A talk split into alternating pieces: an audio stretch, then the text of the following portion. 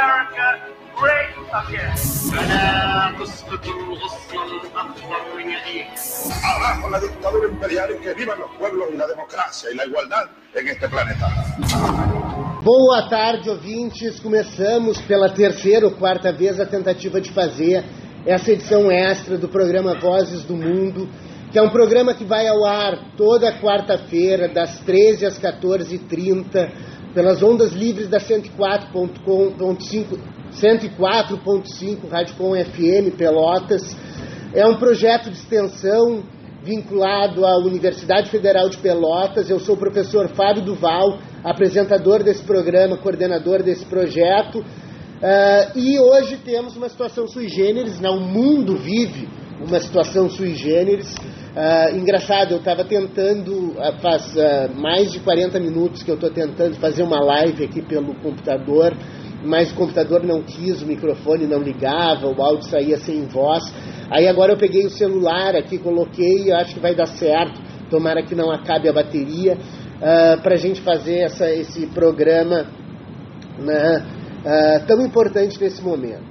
Então toda a produção foi para o saco. Eu vou fazer um programa nu e cru com vocês falando as impressões né, que eu posso dar como internacionalista nesse momento e que tenho acompanhado as notícias no mundo uh, sobre a questão do coronavírus.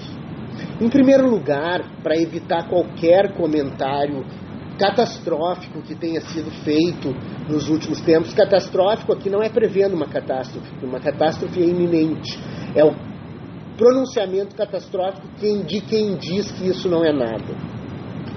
Nós estamos vivendo no mundo algo que eu sempre falei, eu errei na verdade, mas eu tinha um prognóstico, uh, sempre nas minhas aulas na Universidade Federal de Pelotas, na Universidade Católica de Brasília, na UNB, em todos os lugares que eu, que eu dei aula, eu sempre uh, cogitei a possibilidade de que a solidariedade humana, aquilo que se perdeu no mundo nos últimos séculos, a solidariedade humana ela só poderia renascer de novo com uma grave crise ambiental que acontecerá daqui a algumas décadas, a minha previsão foi muito no futuro. Mas uma nova questão chegou, um novo problema transnacional, como seria uma crise ambiental. Uma crise ambiental catastrófica que nós ainda vamos enfrentar se não mudarmos o nosso ethos, a nossa forma de ser e de estar no mundo, ainda vai acontecer daqui a algumas décadas e alguns de nós vão enfrentá-la. Pois bem, muito antes da crise ambiental surgiu o coronavírus. O coronavírus, quiçá, será a oportunidade de nós reavaliarmos o nosso ethos, o nosso ser e estar no mundo, uh, e vamos ter a possibilidade, estamos tendo a possibilidade de ver ressurgir, ou de fazer ressurgir dentro de nós a velha solidariedade humana. Porque problemas transnacionais, como uma grave crise ambiental ou uma pandemia de proporções globais, como é o coronavírus, né, que está fazendo centenas de milhares de mortos no mundo. Né? Agora eu não consigo ver no celular aqui os números que eu tinha anotado, mas eu vou falar para vocês né, uma, uma impressão geral. Alguns números eu sei de cabeça, outros uh, eu vou pedir que vocês chequem depois, mas confiem em mim que eles são graves. Diferentemente do que o presidente Bolsonaro falou ontem, isso não é uma gripe. Isso é uma pandemia de proporções globais que não respeita fronteiras, não respeita indivíduos e, principalmente, não respeita o saldo da sua conta bancária e o bairro onde o senhor mora. Todos nós seremos de alguma forma afetados pelo coronavírus, seja pela doença propriamente dita, seja por todos os efeitos, inclusive psicológicos, da quarentena. Nós seremos afetados por uma crise econômica que se seguirá a esse, a esse cataclisma médico, digamos assim, né? e tudo isso exigirá que a humanidade repense seus modos de ser, de estar, de se relacionar no planeta Terra. Essa crise, essa crise nos dá a chance de nós buscarmos a solidariedade humana, buscarmos ajudar o próximo, buscarmos de alguma forma fortalecer os mecanismos coletivos que nós temos para lidar com essa situação. Alguns estão pensando individualmente em lidar com essa situação. Isso não dá certo, isso é, o, é a receita para o fracasso total. O presidente da República, Jair Bolsonaro, é um desses, que teve a disfarçatez, de dizer no seu pronunciamento de ontem à noite que ele é um atleta e que se ele pegar um coronavírus vai ser só uma gripezinha. Isso é um sinal do egoísmo. Isso é um sinal de um líder que não pensa naqueles que ele supostamente deveria liderar. Nós temos que pensar nos brasileiros diabéticos, hipertensos, nos idosos, naqueles que têm condições uh, parcas de saúde e que não poderão enfrentar essa crise. Não enfrentar essa crise de forma efetiva significa gerar um passivo uh, humano, um passivo econômico, um passivo civilizacional sem precedentes no planeta Terra. Muita gente vinha falando há pouco tempo sobre a questão de Estado mínimo. Né? O ministro Guedes é uma das grandes vozes né, de tentar enxugar o Estado completamente. Imaginemos o mundo numa situação dessa sem Estado. O mundo sem uma situação, de, numa situação dessas, sem um amparo que seja coletivo. E aí alguém pode dizer, não tem países ricos que tenha esse sistema né, todo privado, etc., para tratar da saúde pública, por exemplo, e que vão lidar com a crise. Ontem, a uma hora da manhã, na verdade hoje, a uma da manhã, no horário dos Estados Unidos era um pouco antes, depois de muita briga, o Congresso americano, o Congresso americano liberou uma ajuda econômica de 2 trilhões de dólares. 2 trilhões de dólares são basicamente 10 trilhões de reais, né? Não sei como é que está a cotação do dólar agora, mas com certeza beira a casa dos 5 reais. Então, uh, os Estados Unidos, que é, o, que é um estado símbolo do liberalismo econômico mais radical, eles liberaram 2 trilhões hoje com brigas entre republicanos e democratas sobre para quem deve ir esses 2 trilhões. Parte desses 2 trilhões, de acordo com a demanda dos republicanos que pensam em salvar os negócios, vai para salvar empresas e, claro, auxiliar na sua folha de pagamento. Não estou dizendo que é errado salvar a empresa, tem que salvar a empresa, obviamente, uh, porque vai ter um colapso econômico. Mas parte desses 2 trilhões, e essa era a demanda da, do, da bancada democrata no Congresso americano, é que vá para auxiliar as pessoas que estão sem emprego ou que perderão seus empregos por causa dessa crise. A Alemanha contraiu ontem, abriu né, crédito para contrair um empréstimo de 165 bilhões de euros 165 bilhões de euros, que dá os 180 milhões de dólares, uma coisa assim. Para vocês terem uma ideia, aquela grande calamidade que aconteceu na Argentina no ano passado, na época do Macri, um colapso econômico total, no qual a Argentina teve que pedir o maior empréstimo da história, da história do FMI para o FMI, sabe de quanto foi? 50 bilhões de dólares foi só 50 bilhões de dólares. A Alemanha acaba de levantar 160 bilhões de euros e os Estados Unidos uma ajuda econômica de 2 trilhões de euros para tentar passar por essa epidemia. Perdão. O grave nessa situação, o grave nessa situação é nós termos uma liderança no Brasil, no Brasil que diz que isso não é nada, que manda abrir as escolas, e um ministro da Saúde que essa manhã, depois do comunicado desastrado de ontem à noite do presidente Bolsonaro, ele diz que é para as crianças voltarem para a escola que o Ministério da Educação vai fornecer álcool gel. Nós estamos vivendo uma governamentalmente uma piada. É um governo que não sabe o que fazer. O Ministério da Saúde tenta adotar os protocolos mundiais da OMS, dos países que estão enfrentando essa crise de forma mais sensata, e o próprio presidente vai lá e desacredita o ministro da Saúde e fala para o povo, contrariamente às políticas dos governadores dos estados, dos prefeitos de municípios que estão tomando medidas de acordo com os protocolos científicos para lidar com essa crise, nós estamos vivendo uma balbúrdia, um país sem absoluta liderança que deve se coordenar cada vez mais com todos os outros países para lidar com esse problema, que é um problema transnacional e que vai afetar todos, indistintamente de classe, indistintamente de nacionalidade, indistintamente de poder econômico. É óbvio que essa situação vai ser muito pior para os pobres. Imaginem vocês que estão em casa, eventualmente vendo esse programa, e que tem uma peça na qual se fechasse pegar o coronavírus para não passar para o resto da família. Imagina um sujeito que mora num barraco feito de material, que moram sete dentro da mesma peça. Quando essa pandemia chegar nesses lugares, vai ser uma das maiores tragédias humanitárias que o Brasil já teve, se não forem tomadas as medidas necessárias. Eu não falo isso para pânico, eu não falo isso para alarde, eu falo isso para nós tomarmos consciência de que o problema é sério.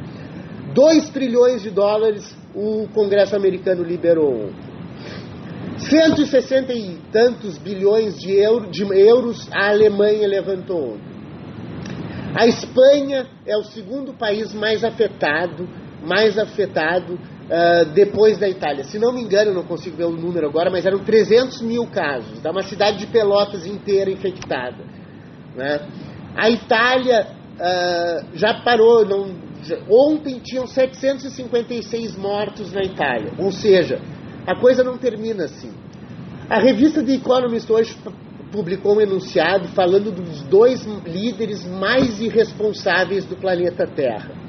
Os dois líderes mais irresponsáveis do planeta Terra, nomeados pela revista The Economist, que é o semanário mais importante do mundo, uma revista que inclusive é liberal. Uh, esse semanário apontou Donald Trump e o Jair Bolsonaro como os dois líderes mais uh, insensatos do mundo atual, mais oportunistas. O, o adjetivo que eles usaram foi líderes populistas.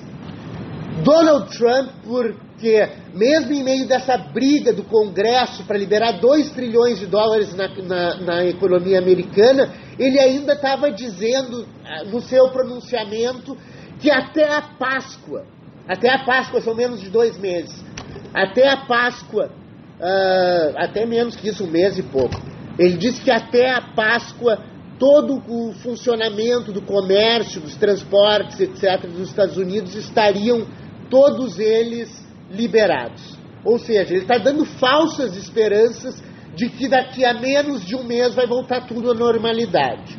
O Jair Bolsonaro, de forma muito menos elaborada, porque é um tosco, Uh, ele diz que é para reabrir as escolas, fazer as coisas funcionarem e dizer que, olha, nós vamos e ter a irresponsabilidade, a irresponsabilidade de dizer que só os velhos vão morrer.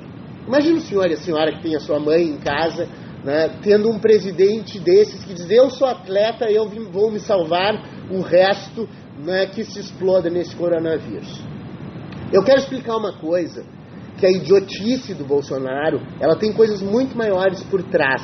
Isso é muito importante. Uh, uh, aqui a Raquel uh, Gomes, que foi minha aluna na, na Universidade Católica, está mandando aqui 70 mil casos contaminados ontem na Itália, mortos por volta dos 4 mil. O que está por trás do discurso do Bolsonaro? Uma estratégia que alguns países estão tomando. Boris Johnson, no Reino Unido, e o Donald Trump nos Estados Unidos, eles estão apostando na estratégia da imunidade em rebanho. O que, que é a imunidade em rebanho que o Reino Unido está fazendo? Vocês podem ler as notícias, o metrô está funcionando em Londres, as escolas estão funcionando na Inglaterra. Qual é a estratégia do Boris Johnson? Fazer com que todo mundo circule agora, contraia o vírus, ele arca com a consequência de que muitos idosos vão morrer, mas na população adulta os óbitos são menores.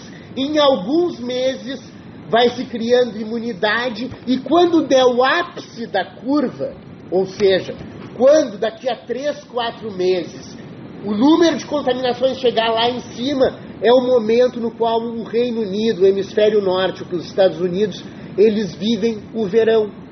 E no verão as UTIs estão muito menos ocupadas com idosos com gripe do que no inverno. Ao longo desse tempo, as pessoas vão criando imunidade e até o final do ano, de alguma forma, se estabiliza com várias mortes, mas eles acham que é um rescaldo disso. Com isso, eles não param a economia. O pensamento é economicista, é deixar a coisa funcionar, mesmo que nós tenhamos várias, uh, várias baixas humanas. A estratégia do Donald Trump é mais ou menos isso também. Né?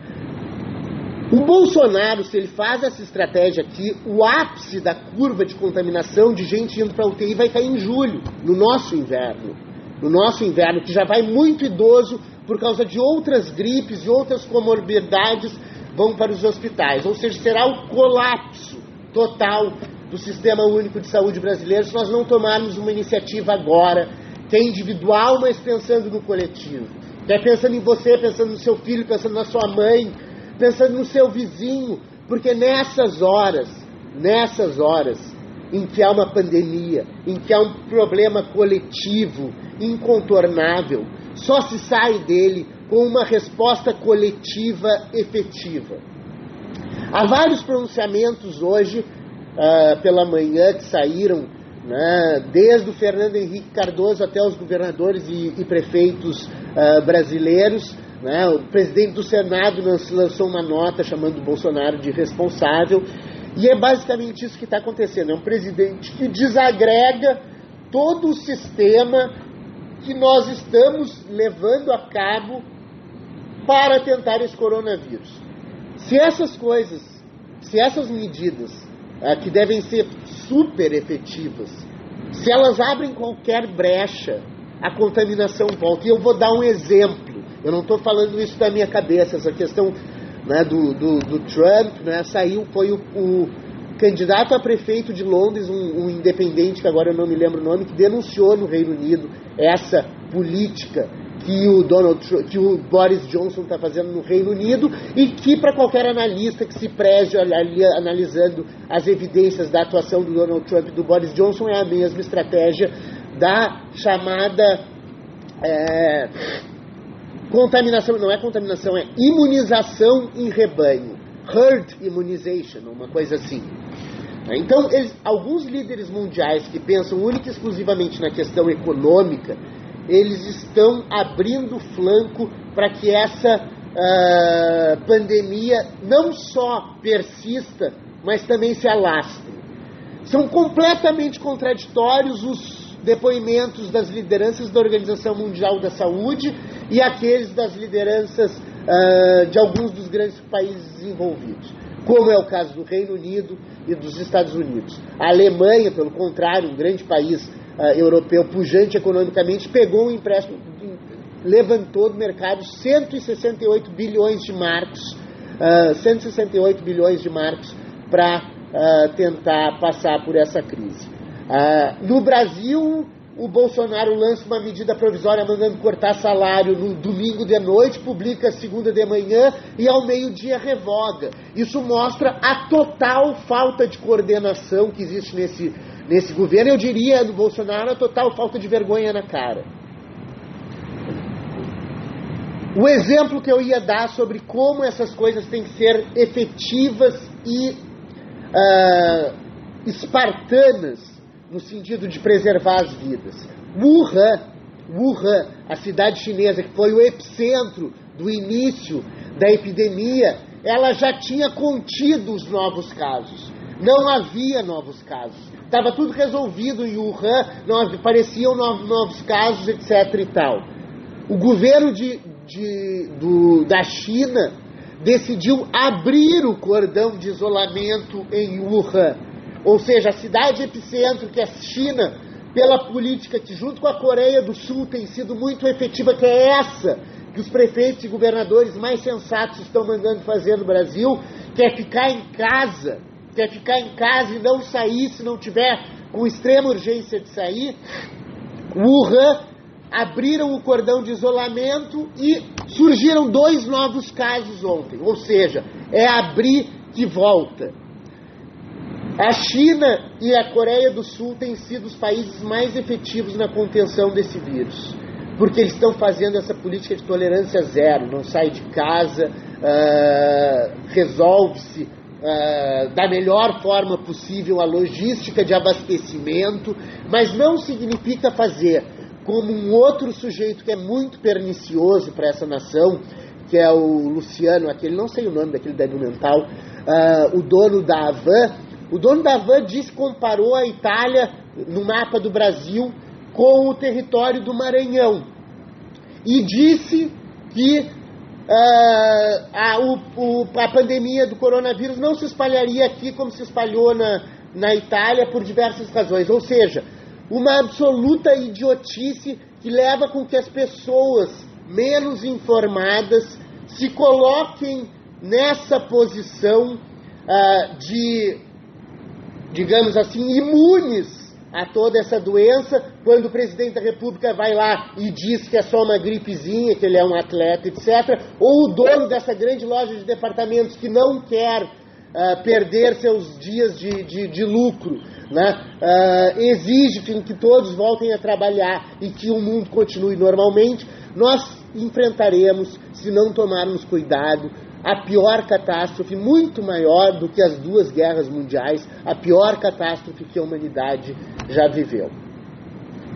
Esse é o cenário no mundo. Uh, ontem, uh, uma outra notícia importante: ontem, uh, enquanto se discutia no Congresso americano a ajuda de 2 trilhões de dólares a ser dada, né, para injetada na economia americana, e aí vejam a importância do Estado. Sem Estado não se salva pessoas coletivamente, só vão se salvar aqueles que têm uh, dinheiro para se meter num bunker numa ilha do Pacífico e passar bem longe disso. Porque tem, tem gente assim. E é quem lucra numa situação dessa. Uh, nós não podemos deixar-nos contaminar por essas inverdades e por essas falas irracionais do presidente da República, dos seus filhos, que são todos alucinados, com mania de grandeza e um déficit de cognitivo ululante. Então tomem cuidado, fiquem em casa. Ah, Para questões econômicas, o, ontem, quando estava discutindo essa, essa injeção de 2 trilhões na economia americana, Uh, a Bolsa de Valores de Nova York subiu 9,4%, ou seja, sinalizou que o mercado também vai uh, reagir conforme os estados prestem as suas funções ou uh, desenvolvam as suas funções de garantir a vida, a sobrevivência e a manutenção básica da logística uh, do abastecimento durante esse período de crise. A situação é grave.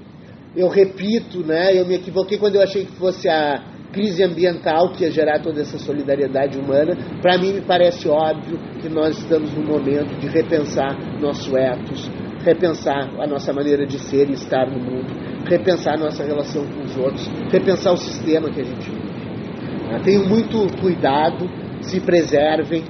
Essa foi uma fala, eu não vou fazer o programa inteiro, essa foi uma fala só para uh, colocar algumas questões que eu acho importante, principalmente depois daquele, daquele uh, pronunciamento uh, fracassado, horroroso, ridículo do presidente da República no dia de ontem. Vamos nos cuidar, vamos colaborar na medida do possível para fazer com que o coletivo se beneficie, informe quem não está informado, Uh, compartilhe com quem você tem que compartilhar o, as coisas que você tem, enfim, dentro da sua casa. Compartilhe o dia com as pessoas que vivem com você. Uh, seja, tenta, tente fazer dessa crise uma forma de repensar a nossa maneira de estar no mundo, para ver se esse mundo uh, prospera nos próximos meses. Muito obrigado, eu me despeço de todos desejando paz e bem. Boa tarde, ouvintes, da, ouvintes agora uh, espectadores do Vozes do Mundo. Começamos mais uma edição do Vozes do Mundo, uh, programa que é um, pelas mídias livres da 104.5 Rádio Com FM Pelotas. Uh, deixa eu afastar um pouco a cadeira aqui para ficar melhor. Alô, tá passando? Tá, para aí só um pouquinho. começamos então Uh, mais um Vozes do Mundo pelas mídias livres da 104.5 Rádio Com FM Pelotas. Uh, hoje, dia 8 de abril de 2020, uh, nós, em meio da pandemia do coronavírus, deixe-me só acertar aqui o computador. Uh, em meio à pandemia do coronavírus, que graça pelo mundo né, e tem nos feito passar por essa quarentena, razão pela qual eu estou apresentando de casa. Né? Esse programa uh, é um pouco diferente né, do programa usual. O programa usual vai na Rádio Com todas as quartas-feiras, das 13 às 14h30. Né? Uh, e eu, eu, não acredito que não esteja passando pelas ondas livres da 104.5 Rádio Com FM, mas nós estamos sendo transmitidos nas mídias, nas diversas mídias uh, da Rádio Com. Eu estou fazendo esse live aqui ao vivo pelo meu Facebook, mas ele passa então, como eu disse, também na Rádio Com. E nós estamos sem a nossa equipe usual, né, sem a nossa equipe usual aqui do programa. Uh, que é são as pessoas que realmente fazem com que isso gire. A gente tem um programa que é de uma hora e meia. Né? Eu não vou fazer uma live de uma hora e meia só eu falando, porque eu tenho certeza que vai cansar o espectador. Então, o meu objetivo aqui, o meu objetivo por estar sem a minha grande equipe, Isadora Malman, Gabriel Eli, Vinícius Nagarrori e Pedro Martins, né, que estejam aí na escuta. Um grande abraço para vocês, saudades de fazer aqueles programas na rádio lá, com o nosso grande Ivon Naval, tendo as minhas conversas prévias com o Gil, uh, né, com todo o pessoal da rádio. Uh, um grande abraço uh, para todo mundo da rádio. Né, e nós decidimos continuar transmitindo, pelo menos eu, né, da minha casa, transmitindo esse programa, que tem como objetivo, ele é um projeto de extensão também vinculado ao curso de Relações Internacionais da Universidade Federal de Pelotas. Uh, e esse, esse uh, programa, né, esse projeto de extensão, tem como objetivo levar às pessoas informações acerca da realidade internacional, né, do que se passa uh, no plano internacional e como essas coisas afetam a nossa vida cotidiana, a nossa vida usual e como né, grandes fenômenos internacionais têm uma relação muito clara com aquilo que a gente está vivendo no presente. É isso que eu vou tentar fazer hoje. Hoje nós vamos fazer um passeio.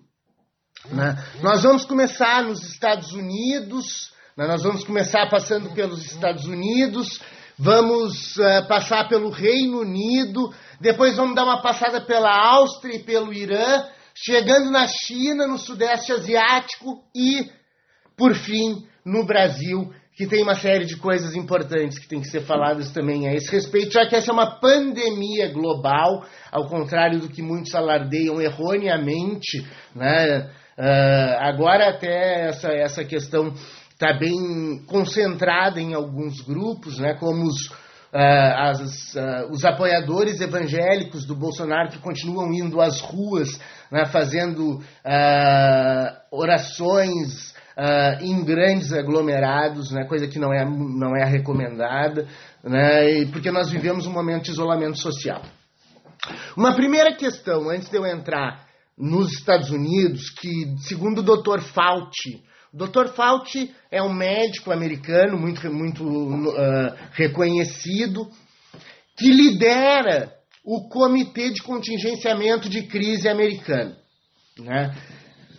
Num pronunciamento ontem uh, do Dr. Fauci, ele afirmou que os Estados Unidos estão vivendo ainda um crescimento na famosa curva, a curva de contágios. Ou seja, a curva de contágios é aquele gráfico que se faz, que se aponta crescendo, né, quando está num crescente o número de infectados. E quanto mais essa curva cresce, mais infectados teremos. Né? Muito se falou na última semana sobre achatamento da curva. O que, que é o achatamento da curva?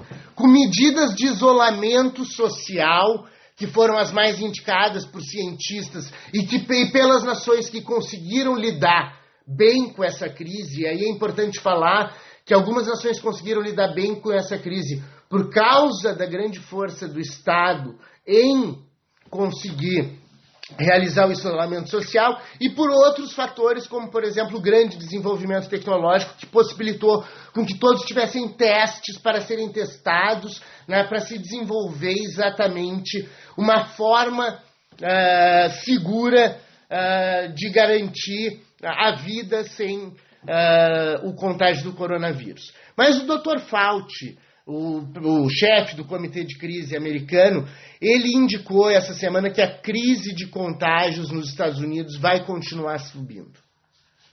Vai continuar subindo porque existem alguns estados americanos que, em primeiro lugar, ainda não tomaram medidas sérias de isolamento social, o que faz com que o contágio se dissemine e uh, alguns estados tomaram tarde demais ou foram muito duramente afetados, como foi o próprio estado de Nova York, dado o grande fluxo de pessoas e como esse vírus se espalhou. É muito importante, ontem eu estava ouvindo um virologista indiano muito famoso no mundo, que estava dando uma entrevista para Christiana Mampur. Eu gosto muito dessa jornalista, seguidamente eu falo dela. Ela já ganhou vários prêmios internacionais, tem um programa chamado Amampur, uh, que vai na CNN ao ar, né? e ela entrevistou um virologista indiano que apontou dois pontos específicos, dois pontos muito emblemáticos e diferenciais do que é o coronavírus. O coronavírus tem duas peculiaridades ele se espalha facilmente. O que ele chamou de R0, R0, não sei o que é em epidemiologia, mas é algo do tipo o quanto uma, a, a razão pela qual uma pessoa transmite a doença, para quantas pessoas uma só pessoa pode transmitir uh, a doença, ela é muito rápida, muito alta. O R0 é muito alto uh, no coronavírus. Comparar é menor do que o sarampo, que é uma doença altamente contagiosa e que voltou no mundo. Era uma das epidemias que já tinham sido né, uh, banidas em muitos lugares, mas ela voltou a se pronunciar. Né? Então é extremamente importante também que nós tenhamos atenção para as próximas epidemias que teremos. Né? Mas voltando ao coronavírus, o R0 a, a razão de transmissão do coronavírus ela é muito alta. Então, uma pessoa infectada pode infectar muitas pessoas muito rapidamente. A segunda questão sobre o coronavírus é que pessoas assintomáticas passam a doença. Isso foi descoberto. Pessoas assintomáticas também transmitem a doença. O que, que significa dizer que pessoas assintomáticas transmitem a doença. A pessoa com quem tu convives, ou quem, do lado de quem tu te sentaste, ou com quem tu tiveste contato, essa pessoa não necessariamente apresenta sintomas do coronavírus se tiver o coronavírus. É aquela história de que tem certas pessoas nas quais o coronavírus, os efeitos, os, uh, Uh, sintomas do coronavírus, eles se apresentam de forma mais branda, outros de forma mais forte. E existem pessoas que são assintomáticas, que podem ter o vírus e passar o vírus.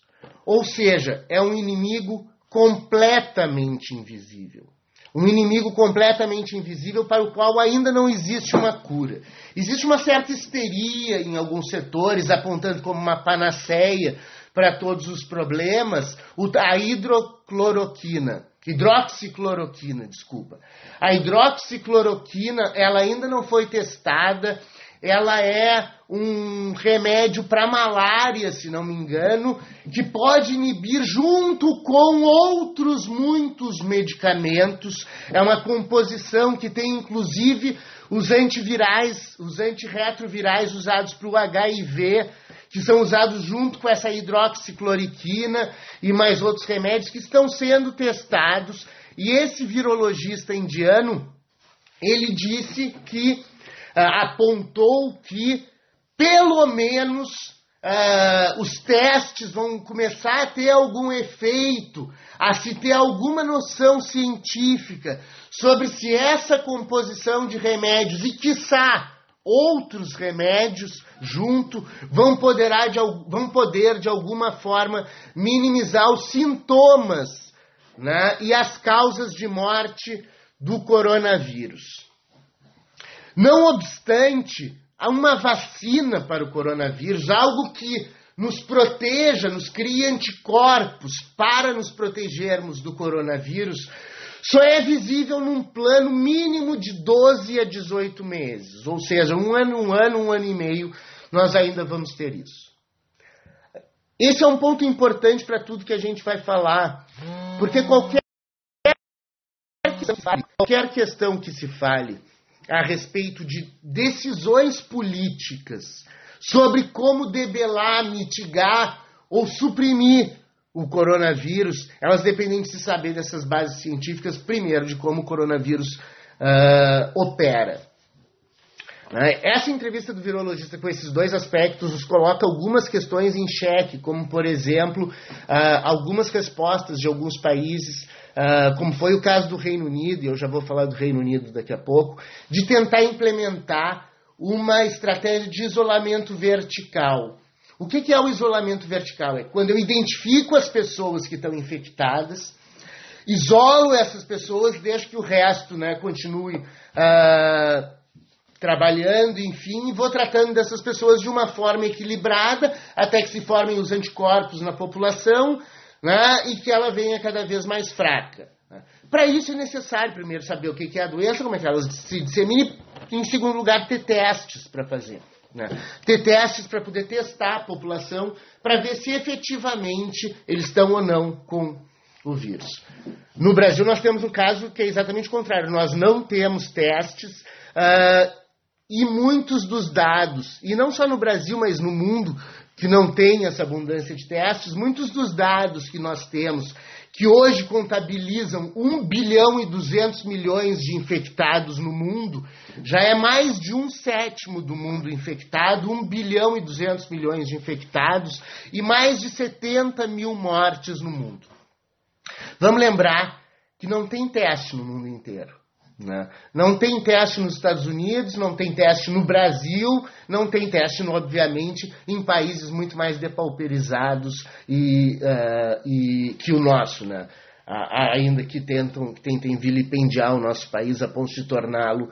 Uh, um, não vou dar um exemplo para não fazer nada pejorativo contra país específico, mas nos transformar né, uh, em algum país absolutamente subalterno, o que não é o caso uh, da riqueza, da profusão de talentos, de tudo que a gente tem no Brasil.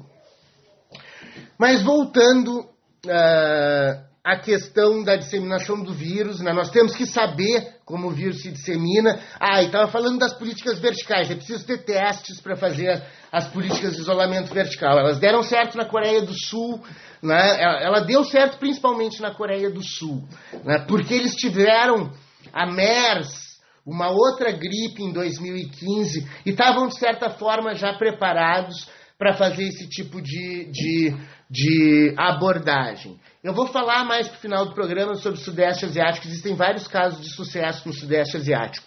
Não só a China, né, que conseguiu de por uma forma bem autoritária, de certa forma, num primeiro momento, uh, isolando a cidade de Wuhan, onde foi o epicentro do, do, do coronavírus. Né? Lembrando que Wuhan foi aberta essa noite, à meia-noite de ontem, né? meia-noite de ontem para hoje, a cidade de Wuhan foi aberta. Né? E houveram só mais uh, dois casos de infecção na cidade de Wuhan. Então, os números na China são extremamente baixos por causa de um isolamento social muito estrito que ela fez.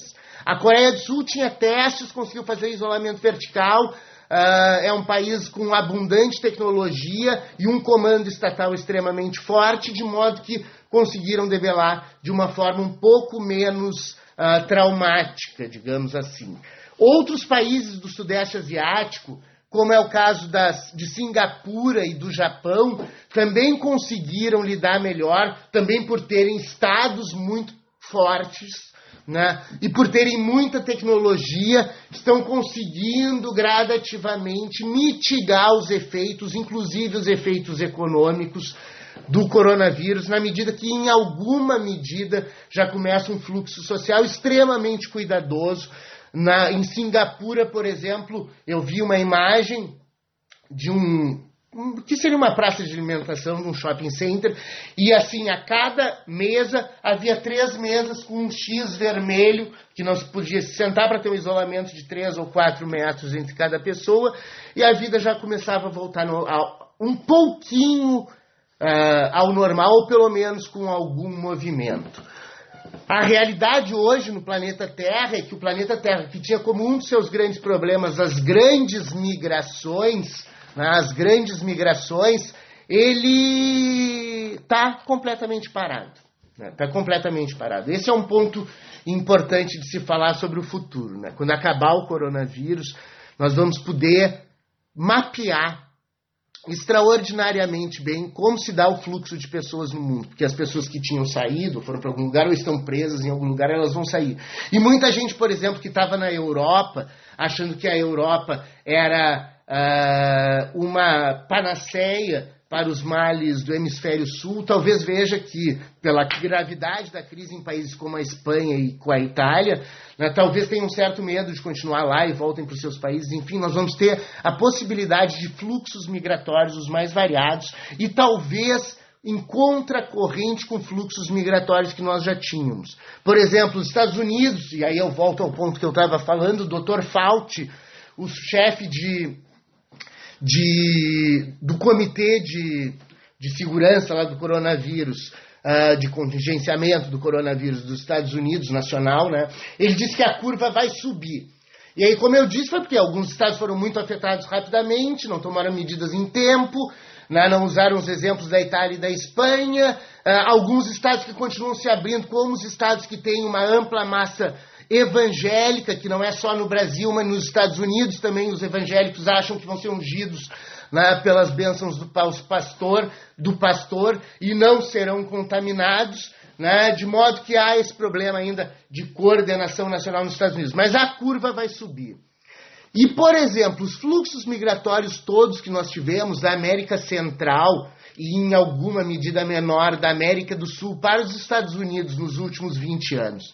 Será que as pessoas vão continuar lá ou vão, ou vão preferir migrar de volta para os seus países por uma visão idílica ou não de segurança a respeito de como viver nesse mundo que ainda vai esperar alguns muitos anos né, para voltar ao normal e aí eu acredito que o normal vai ser diferente. Né?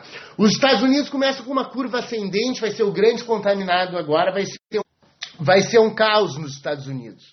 Né? Então, uh, uh, deu um probleminha aqui, a máquina caiu porque disse uh, falta de espaço, falta de armazenamento, uma coisa assim, mas eu estou continuando aqui o programa, se ficou em duas partes, depois a gente vê como é que fica. Mas os Estados Unidos incrementam, então, a sua curva de contágios, né, conforme foi anunciado ontem pelo discurso uh, desse chefe do Comitê de Contingenciamento da Crise nos Estados Unidos. Uh, os Estados Unidos extremamente dependente hoje de uma produção que foi deslocada dos Estados Unidos por próprio intento da indústria americana e da financeirização do sistema capitalista. Né? Houve a transmutação da produção em grande parte para o Sudeste Asiático pela questão da mão de obra barata e as empresas passaram a deter né, ações e royalties e, e, e outros ativos financeiros derivados dessa indústria produtiva que está lá no Sudeste Asiático em grande medida. Então, hoje, neste momento, né, a gente depende muito do Sudeste Asiático para nos podermos prover de uh, material para tratar as pessoas que são infectadas e que desenvolvem os sintomas do coronavírus. Antes de falar do Reino Unido, eu vou falar de uma outra questão que envolve o Brasil. Né? Uh, não, vamos falar para o Reino Unido, depois eu volto no Brasil.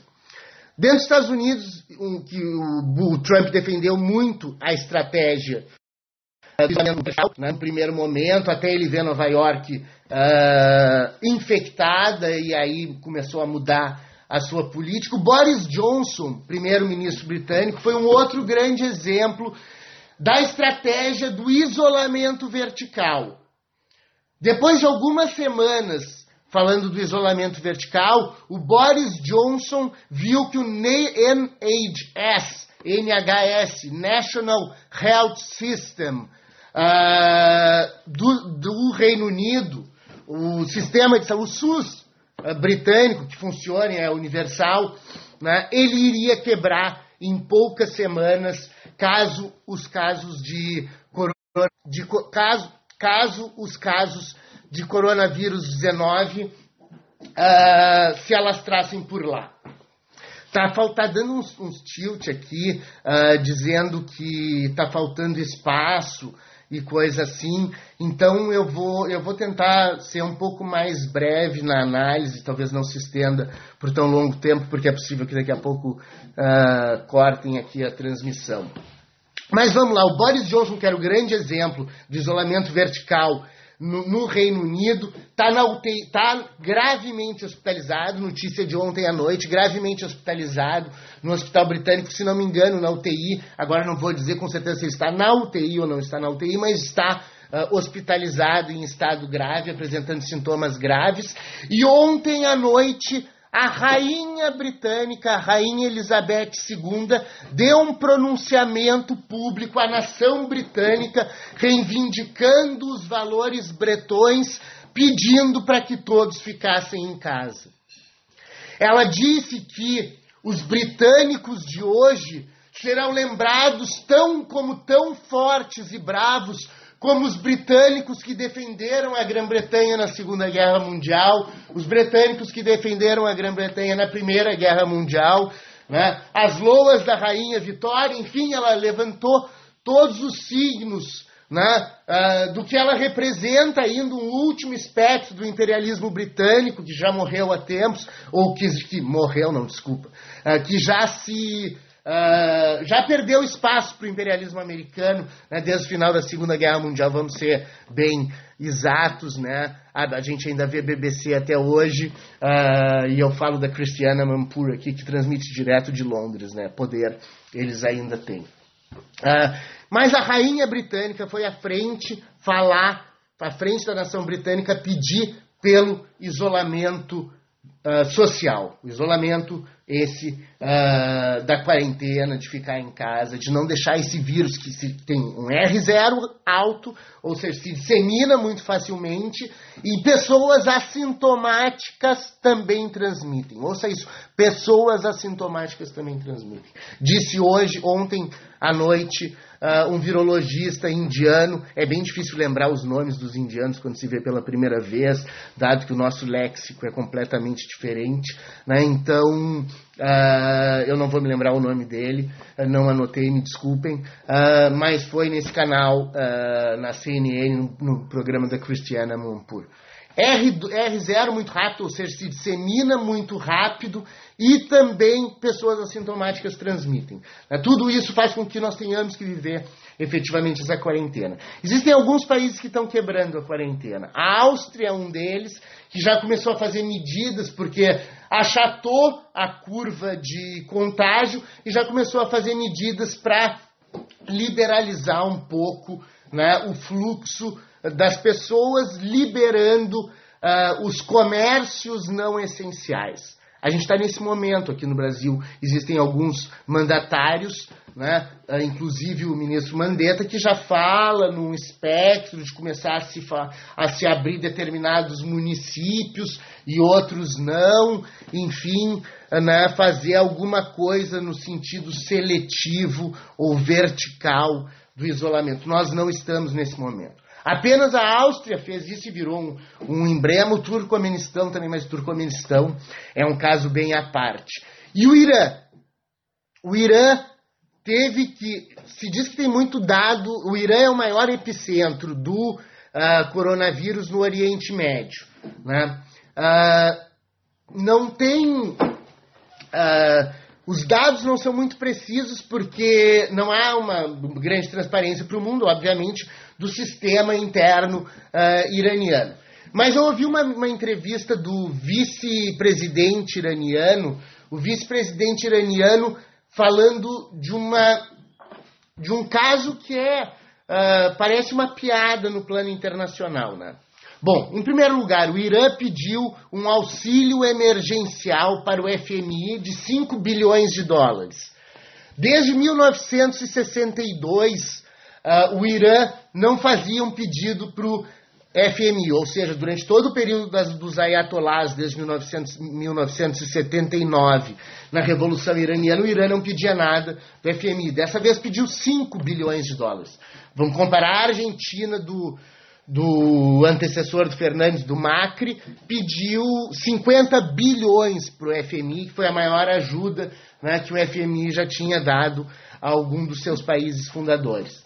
Uh, pois bem, os sócios, uh, pois bem, o Irã pediu 5 bilhões de dólares. Também não, é no Navarradian, Navarradian, Navarradian ou Nahavadian, Nahavadian é o nome do vice-presidente uh, iraniano, ele estava falando sobre a questão que eles pediram esse empréstimo para lidar contingencialmente com a crise, já que é o país epicentro do coronavírus no Sudeste Asiático, né? e estava uh, falando do, do, do, do, da, do, papel quase cômico que os Estados Unidos fazem uh, nessa situação. O Trump ajudou, o, o Trump uh, prometeu ou né, disse que daria uma ajuda financeira, os Estados Unidos disseram que daria uma ajuda financeira ao Irã para enfrentar essa crise. Só que a grande questão é que o Irã está sofrendo sanções econômicas e bloqueios para a entrada de medicamentos, de equipamentos médicos, de comida para a sua população há muito tempo. Então pega uma população absolutamente depauperada, sofrendo sanções, e aí numa onda de uh, benfeitorismo, o Trump decide prometer uma ajuda ao Irã. Né? Uh, o Irã foi o vice-presidente iraniano, deu uma entrevista muito chocado né, com essa situação que se promete uma ajuda de um lado, mas por outro lado se faz uma sanção. Né, e eles estão muito preocupados né, com a decisão do FMI. Ele fez um discurso dizendo que as decisões do FMI devem ser baseadas na equidade entre os países né, e não em disputas políticas, mas o Irã está com muito medo de não receber esses 5 bi para tentar lidar contingencialmente com a crise. E aí o Irã está estudando formas de começar a se liberalizar, o que vai ser uma tragédia para o Irã, como várias tragédias que já têm acontecido em relação àquele país.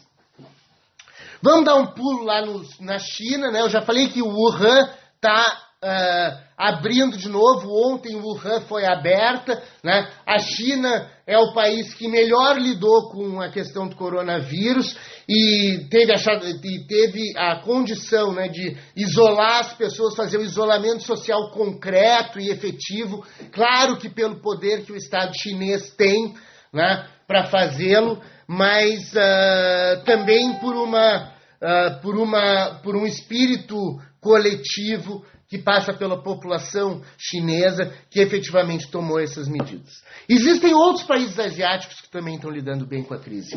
Né? Existem países como Singapura, por exemplo, que é um país riquíssimo, é uma cidade-estado né? riquíssima no Sudeste Asiático, e aí até há um grande debate sobre quem lidou melhor, a, os governos autoritários da, do Sudeste Asiático ou a, a, o Sudeste Asiático Democrático, que são aqueles antigos tigres asiáticos, né, beneficiários da horizontalização da produção japonesa nos anos 70. Né? Então, Singapura, Malásia, Hong Kong, Taiwan, né, esses países ali que conformam aquela vírgula que está que tá aí a Coreia do Sul, né, aquela vírgula que está acima e abaixo da China.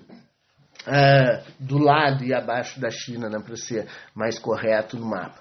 O Japão tem tomado medidas de isolamento social e testagem em massa, o que é o caso de Singapura também. Em Singapura, eles desenvolveram até um aplicativo em que a pessoa infectada se uh, coloca ali no seu celular que foi infectado, há uma promessa de que todos os dados sejam mantidos em sigilo e que assim que acabe a pandemia, né, antes que alguém fale em teoria da conspiração, uh, antes que termine a pandemia, sejam deletados de todos os celulares. Esse, esse aplicativo foi um pacto nacional feito dentro de Singapura, mas eles criaram um aplicativo.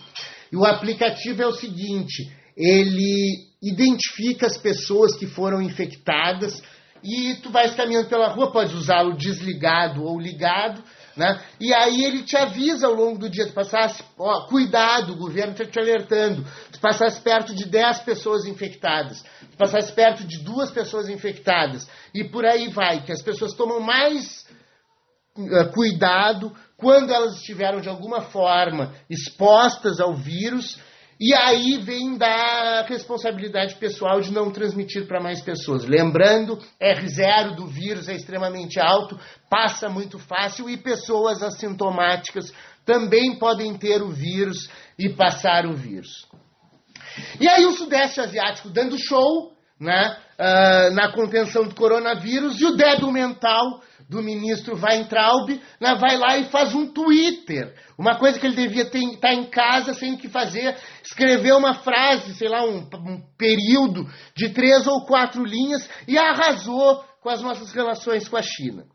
O ministro Weintraub, que é o ministro da Educação, que não tem nada a ver com a pasta das relações internacionais, uh, disse de alguma forma né? Eu, eu, eu até vi o, o, o, print do, do comentário, mas agora não vou me lembrar. Eu prefiro guardar minha cabeça para coisas melhores né? e não para coisa para coisa do que parte desse governo uh, uh, insiste né, em uh, promover, que é falar besteira o dia inteiro.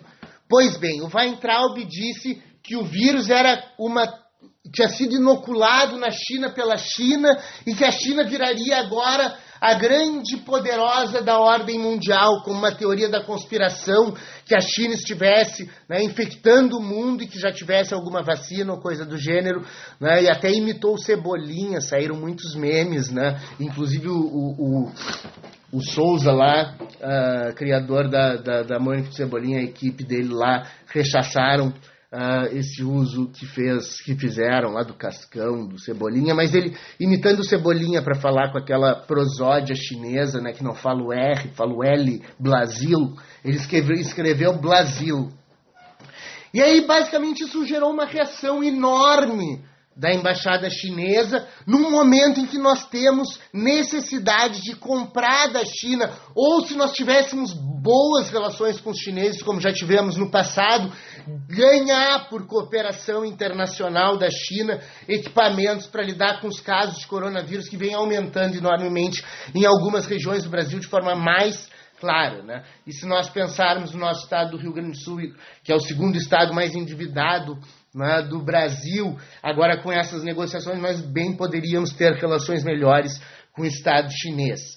Né? Pois bem, e aí a gente entra em várias questões do governo brasileiro. Existe uma parte do governo brasileiro que está sendo cada vez mais isolada, que é a família Bolsonaro, o seu clã, os fundamentalistas que falam besteira o dia inteiro. Né? Passam o dia inteiro falando besteira ou fazendo besteira como o Bolsonaro, né, que foi apontado na semana passada pelo mundo inteiro e nessa semana como líder mais irresponsável do Brasil, do mundo, né, ao lidar uh, com o coronavírus. Líder mais irresponsável do mundo ao lidar com o coronavírus. Eu não tenho agora aqui porque está no celular e eu não fui pegar no, na, na, minha caixa de correio lá as revistas por causa do coronavírus. A revista The Economist dessa semana fez uma charge uma charge. Primeiro a capa diz né, uma perspectiva, uma contagem sombria, as difíceis escolhas entre vida, morte e economia. Né. São coisas graves que o mundo vai passar daqui para frente. Né. E parece que parte desse governo, principalmente essa parte que está sendo isolada, eu não estou isentando de nenhum mal toda a outra parte. É que tem uma parte representada hoje por alguns ministros, como é o caso do Mandetta, que vem tomando a liderança do governo, né, e que a gente vê bem essa clivagem quando o Bolsonaro vai lá, tuita e diz que vai uh, demitir o Mandetta, e aí o Mandetta não sai, ele perde cada vez mais credibilidade e poder, e aí ele tem um comitê de filhos que tem uh, né, uma, um déficit cognitivo extraordinário e ficam, ou uma falta de avaliação política né, dantesca, que ficam tweetando coisas por aí, né, contrários a essa visão do mundo de que nós devemos efetivamente controlar esse coronavírus. A charge que saiu na revista The Economist, o semanário mais importante do mundo de política internacional, é uma charge de páginas, assim, né, do CAL, que é o Bolsonaro andando com uma pastinha escrita Bolsonaro, cheio de coronavírus na volta e gritando na frente dos edifícios: venham brasileiros, venham para a rua. E as pessoas atrás das cortinas apavoradas. Isso mostra um pouco o grau de isolamento porque vai passar esse governo cada vez mais, dada a, o complexo, a mania de grandeza, o déficit cognitivo, a falta de habilidade política ou uh, a fidelidade a interesses muito malignos que tem o Bolsonaro, que ainda continua defendendo com alguns pastores evangélicos lunáticos no Brasil, né, com que se rompa o isolamento social. Um desses é o Weintraub, que há poucos dias atrás, dois dias atrás, fez essa brincadeira no Twitter que gerou um passivo diplomático para o Brasil extraordinário. E aí, ao invés de mandarem o Ernesto Araújo conversar com o embaixador chinês em Brasília, mandaram o Mandetta hoje pela manhã. Hoje pela manhã, quarta-feira pela manhã, o Mandetta foi na embaixada da China pedir desculpa pro embaixador japonês, dizendo que não é nada disso, que o Brasil e a China têm que cooperar nesse momento de crise, né? Eu quero ver o Bolsonaro, que disse que era tão amigo do Trump, por que, que o navio cheio de respiradores que vinham da China para o estado da Bahia, já comprados, já comprados, foram retidos nos portos americanos. Era essa boa relação que tentava o que tentava o, o Bolsonaro alardear que tinha com o Trump. Nós não estamos recebendo ajuda nenhuma dos Estados Unidos. Os Estados Unidos prometeu até ajuda para o Irã. Nós temos um governo que se esfacela e que hoje o presidente da República é o ministro da Saúde, né? quase que virtualmente. Porque, e claro, né, o Senado que está costurando todas essas medidas agora para de alguma forma isolar o Bolsonaro e determinar quem vai pagar a conta né, do coronavírus no Brasil. Enquanto isso, enquanto nós vamos acompanhando isso, não podemos estar na rua uh, brigando e lutando e gritando e fazendo passeata, não vamos fazer como essa, esse pequeno grupo de uh, lunáticos, né, seguidores das falas twittericas do Bolsonaro, né, Uh, não vamos sair de casa, vamos ficar em casa para continuar trabalhando e fazendo as coisas que a gente pode fazer de casa, ajudar o próximo, ser mais humano, entrar para dentro de si. Né? A gente está vivendo um momento de inflexão ao íntimo. A inflexão ao íntimo. Nós estamos tendo que entrar para dentro de nós mesmos, nos vermos, nos reconhecermos, e talvez esse seja efetivamente o meio da gente superar essa quarentena, da gente superar essa crise, da gente superar tudo que vai vir a partir desse coronavírus, que é apenas o início de uma grande transformação. O que vai acontecer com a ordem mundial, muitos fatores podem afetar. Não é uma uma teoria vai entrar Biana de que a China fez um, um grande. Ah, a propósito, mandaram o Mandetta falar, não o Ernesto Araújo, o ministro das Relações Exteriores brasileiros, que ficou, ah, deixou o mundo chocado na semana passada, quando, em meio à quarentena do coronavírus, ele convocou uma reunião com todos os embaixadores estrangeiros que estavam chegando no Brasil para fazer a sua acreditação coletiva no Palácio do Planalto. Ou seja, o ministro das Relações Exteriores, no meio da pandemia, aquele que defende que a Terra é plana, no meio da pandemia, chama os embaixadores estrangeiros para serem acreditados, receber lá ah, o reconhecimento do Brasil de que ele é o embaixador que vai servir no Brasil a partir de então. Ele chamou todo mundo para um, um, uma reunião. Acabou sendo cancelada, obviamente, porque nenhum dos, dos bem formados embaixadores que estão no Brasil, eles aceitaram né, ir para uma reunião coletiva no meio de uma pandemia global. Esse é o governo brasileiro, a gente tem que ter muita atenção com essas pessoas tão nefastas para a nação brasileira que estão no comando. Né? Algumas coisas que pareciam muito ruins estão parecendo a salvação da pátria hoje, porque tem um mínimo de bom senso, ainda que muitas intenções políticas uh, ruins, equivocadas e malévolas. Né? Vamos prestar muita atenção no Congresso Nacional, no orçamento de guerra, como é que vai ser conduzido esse orçamento, quem vai pagar a conta no Brasil, quem vai pagar a conta. como as pessoas vão se manter e quem vai pagar a conta nesse país, porque a conta do coronavírus vai ser alta em termos humanos, em termos sociais, em termos econômicos. Algumas iniciativas a gente vê notado, o povo assim foram muito legais essa semana. Eu vi uma notícia do Diário de Pernambuco que teve uma o, o, que tem uma ONG é, Brasil Favela, uma coisa assim, né? Frente Brasil Favela. Frente Brasil Favela. Frente Brasil Favela está organizando, junto a comunidades, formas de garantir, né, formas de garantir o isolamento social dentro das favelas, naqueles lugares onde o Estado não está tão presente. Né? Uh, temos que uh, pensar muito nesse momento no que é o papel do Estado, o que seria do Brasil, o que seria dos países do mundo sem sistemas de saúde públicos, sem um Estado que possa de alguma forma direcionar a coisa. No Brasil, por exemplo, nós estamos vivendo uh, um, um, momento muito, muito, muito federalizado, digamos assim, né? federalizado. Uh, os governadores dos estados e os, e os, prefeitos dos municípios, em grande medida, são os responsáveis por ter causado o achatamento da curva, dos prognósticos da curva no Brasil.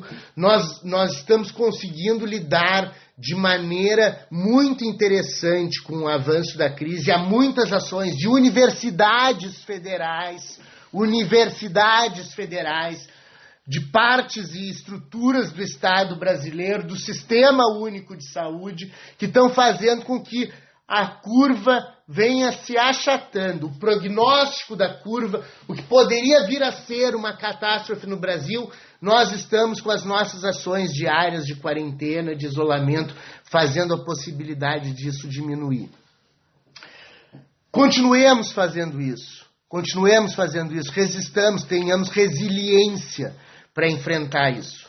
Né? O Congresso Nacional agora está no meio das grandes negociações sobre quem paga essa conta. Vamos acompanhar, vamos prestar atenção em tudo que acontece, não vamos nos desligar, não vamos deixar que esse influxo para dentro, esse, esse influxo ao íntimo, né, nos tire a ação, mas nos faça ser maiores e melhores, para podermos ter uma nação decente, para que podemos ter uh, no passado, olhar para essa coronavírus, pro, olhar para a crise do coronavírus e dizer que nós saímos maiores de tudo isso.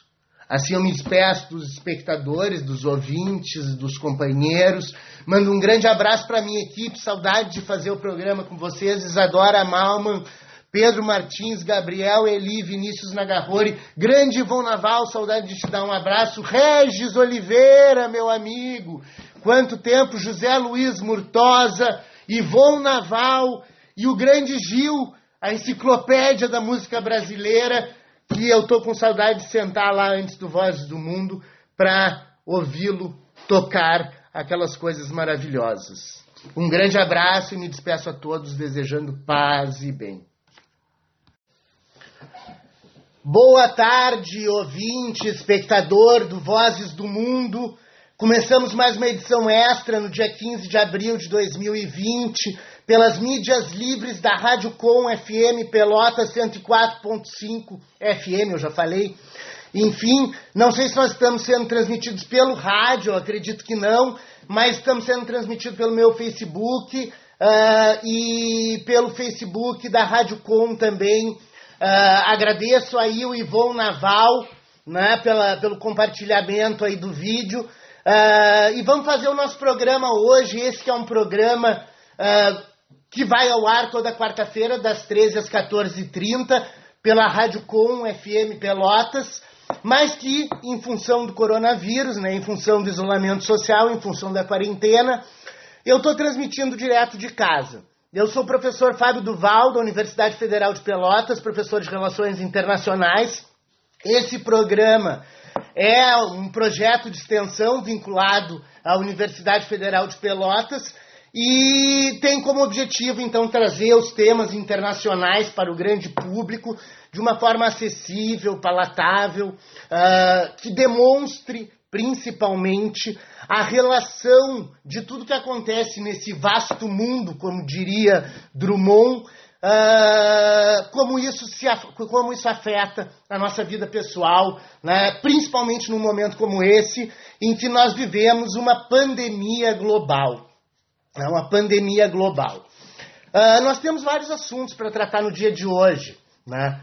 Um deles é muito importante, né? se trata, diz respeito aos Estados Unidos, uh, que é essa tentativa, tanto de um lado dos Estados Unidos, de começar a se abrir em meio a uma pandemia que lá né, encontra números horrorosos. Eu já vou falar dos números no mundo né, do, do coronavírus e também da notícia que saiu ontem. Uma, uma, um pronunciamento do presidente Donald Trump ontem suspendendo a ajuda financeira, a contribuição, na verdade, que todos os sócios né, do, da ONU, todos os países membros, melhor, da ONU, né, dão para essas suas agências, e a OMS, Organização Mundial da Saúde, é uma agência vinculada ao sistema da ONU, né, ela tem autonomia, mas ela é vinculada a um sistema maior que diz respeito a esse sistema de cooperação internacional que surgiu Uh, no fim, claro, teve alguns primórdios depois da Primeira Guerra Mundial com a Liga das Nações, mas que se consolidou ao fim da Segunda Guerra Mundial. Então, a, com a criação da ONU. A OMS funciona há 70 anos, né, uh, lidando com várias epidemias que ocorreram pelo mundo, varíola, uh, pólio, mielite. Vamos inclusive falar da pólio hoje, de uma entrevista que deu o Dr. Robert Gallo, ontem. Deixa eu tirar essa manta que está frio aqui já nessas plagas do sul, mas falando acaba aquecendo. Né, o Robert Gallo deu uma entrevista, um virologista que descobriu, ele era líder da equipe que descobriu o vírus da AIDS em, em 1984. Né, ele fala de uma possível uh, droga que vai ser uma, uma, uma um possível uh, paliativo para essa crise, vamos falar daqui a pouco. Né? Mas os Estados Unidos, voltando à Organização Mundial da Saúde, que lida então com essas grandes pandemias, e, e talvez seja o exemplo de maior sucesso da cooperação internacional nesses últimos 70 anos dentro do sistema da ONU, né? porque normalmente os países fazem questão de, de colaborar e participar da OMS exatamente para terem as informações de modo a se defenderem de pandemias como essa. E aí entra a grande questão do discurso do Trump ontem. O Trump suspendeu a ajuda financeira anual que dá a Organização Mundial da Saúde. A Organização Mundial da Saúde recebe dos Estados Unidos, ou recebia dos Estados Unidos, anualmente, a quantia de 400 milhões de dólares. O orçamento anual da, da OMS gira em, em torno de 4 bilhões, né? 4 bilhões e 800 milhões, mais especificamente. Então, pelo menos uns 10% do dinheiro que tem a Organização Mundial da Saúde, principalmente para atuar num momento de crise extrema como é essa, ele foi cortada. É como tirar 10% do orçamento né, uh, do indivíduo, ou nesse caso de uma grande organização, no meio da crise em que ela é principalmente moldada para agir. Né, o, Tedros, uh, agora o, o Gambeyesus, é uma coisa assim, o, o diretor-geral da OMS falou hoje de manhã, deu uma coletiva, né, lamentando muito de forma bastante diplomática essa suspensão da, da ajuda dos Estados Unidos, da contribuição dos Estados Unidos à OMS, lamentou, uh, agradeceu os demais países que continuam contribuindo para que a OMS continue funcionando ao longo dessa crise, né, para dar respostas mais efetivas, principalmente por meio da grande cooperação científica internacional que ela pode gerar né, continuar auxiliando o mundo a lidar com essa crise. O argumento do Trump foi um argumento uh, extremamente leviano. Né? Ele disse que, fundamentalmente, a OMS demorou muito a passar informações para os outros países a respeito do que estava acontecendo em Wuhan, que ela teria beneficiado a China em detrimento de outros países, né? e que, pela falha da OMS dita pelo Trump, né, segundo o Trump, a falha da OMS, uh, estaria aí e por causa disso ele, ele não, não daria mais a contribuição, né, decidiu, decidiu não dar mais a contribuição anual à OMS. É bom lembrar que no dia que em janeiro de 2020, a OMS, lá por meados de janeiro de 2020, a OMS tinha dado um alerta emergencial já a respeito da questão do coronavírus 19, do Covid-19. Pois bem, nessa mesma época, há discursos gravados, o Trump disse que se tratava de um pequeno problema. Um pequeno problema que seria né, eventualmente resolvido pelos países sem, uh, sem dar muita bola para o relatório da OMS, que ele confidenciou ter lido só meses depois. Né?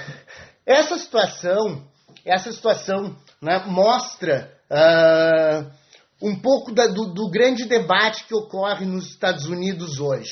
Né? Os Estados Unidos têm uma política, o Trump vem tentando implementar uma política de abrir o mais rapidamente o país. E ontem isso gerou uma discussão muito, essa semana isso gerou uma discussão muito importante, né, que inclusive saiu uh, um artigo no New York Times do economista Paul Krugman. O Paul Krugman foi prêmio Nobel de Economia, é um economista considerado neo-keynesiano, né, para quem não não está muito habituado com esse termo, neo-keynesianismo uh, é uma forma, né, é John Maynard Keynes, na verdade, é o economista que nos anos 30 tentou dar uma saída para a Grande Depressão de 29 por meio de investimentos estatais para fazer girar a economia. Em linhas muito gerais, né, é basicamente isso. Ele é considerado um neo-keynesiano, então ele acredita nesse fator do Estado como sendo importante para sair da crise. E algumas coisas ele coloca nesse artigo em que ele condena a forma como Donald Trump lidou com a situação desde o início, ou seja, o atraso em tomar medidas de isolamento social. Nos Estados Unidos, o atraso em lidar com esses grandes problemas gerados, né, com o problema gerado pelo coronavírus, por parte da administração Trump. Então, me parece que, nesse momento, quando Trump faz esse discurso ontem, né, uh, condenando a OMS e tentando de alguma forma atribuir a uma falha da OMS o seu atraso enquanto administração em lidar com a questão do coronavírus, uh, uh, parece uma cortina de fumaça, uma cortina de fumaça para tentar afastar né, de si algum traço de culpa, digamos assim, em função do atraso em tomar medidas de isolamento social dentro dos Estados Unidos. Tudo isso gerou uma reação dentro dos próprios Estados Unidos, o que é importante notar. Né? Ontem, o Obama e o, Joe, e, o, e o Bernie Sanders, o Bernie Sanders oficialmente desistiu da sua candidatura a, a presidência dos Estados Unidos em novembro, oficialmente, né, ainda não, não, não parecia ter muita chance de concorrer como democrata, mas retirou-se oficialmente para apoiar Joe Biden.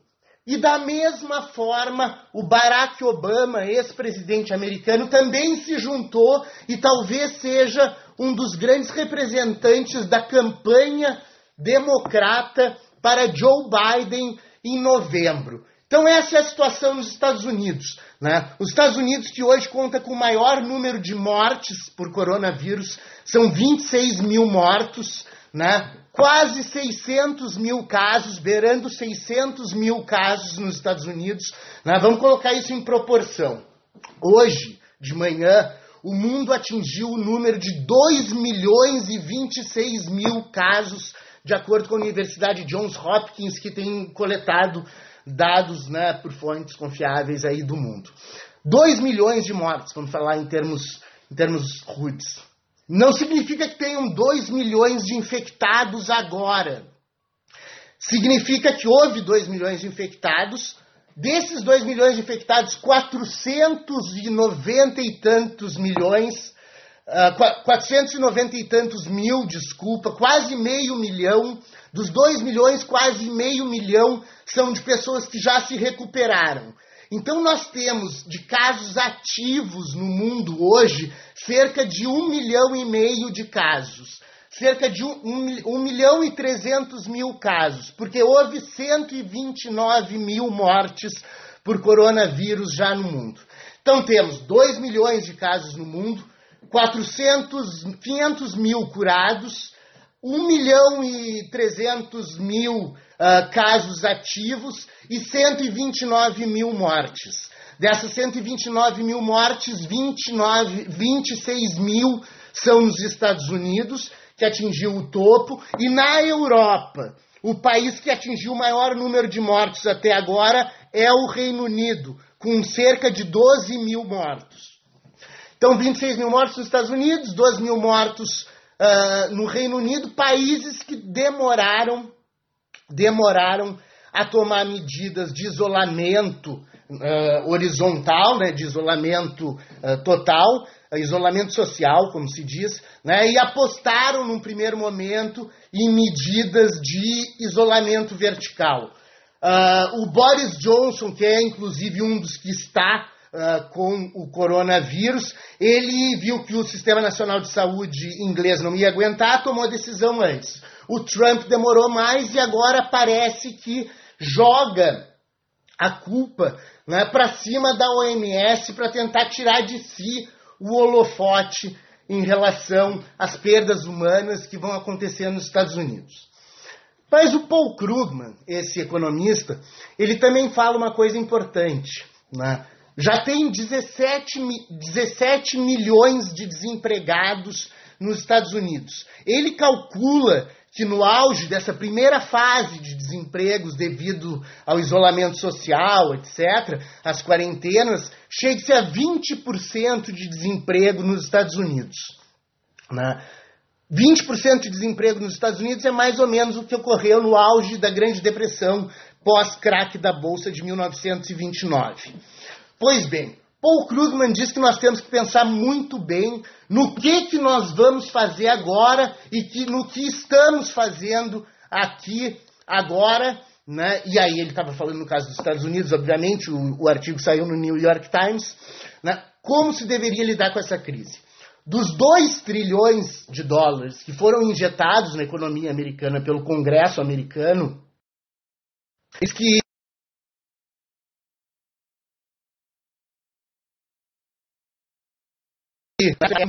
uma trancadinha no vidro.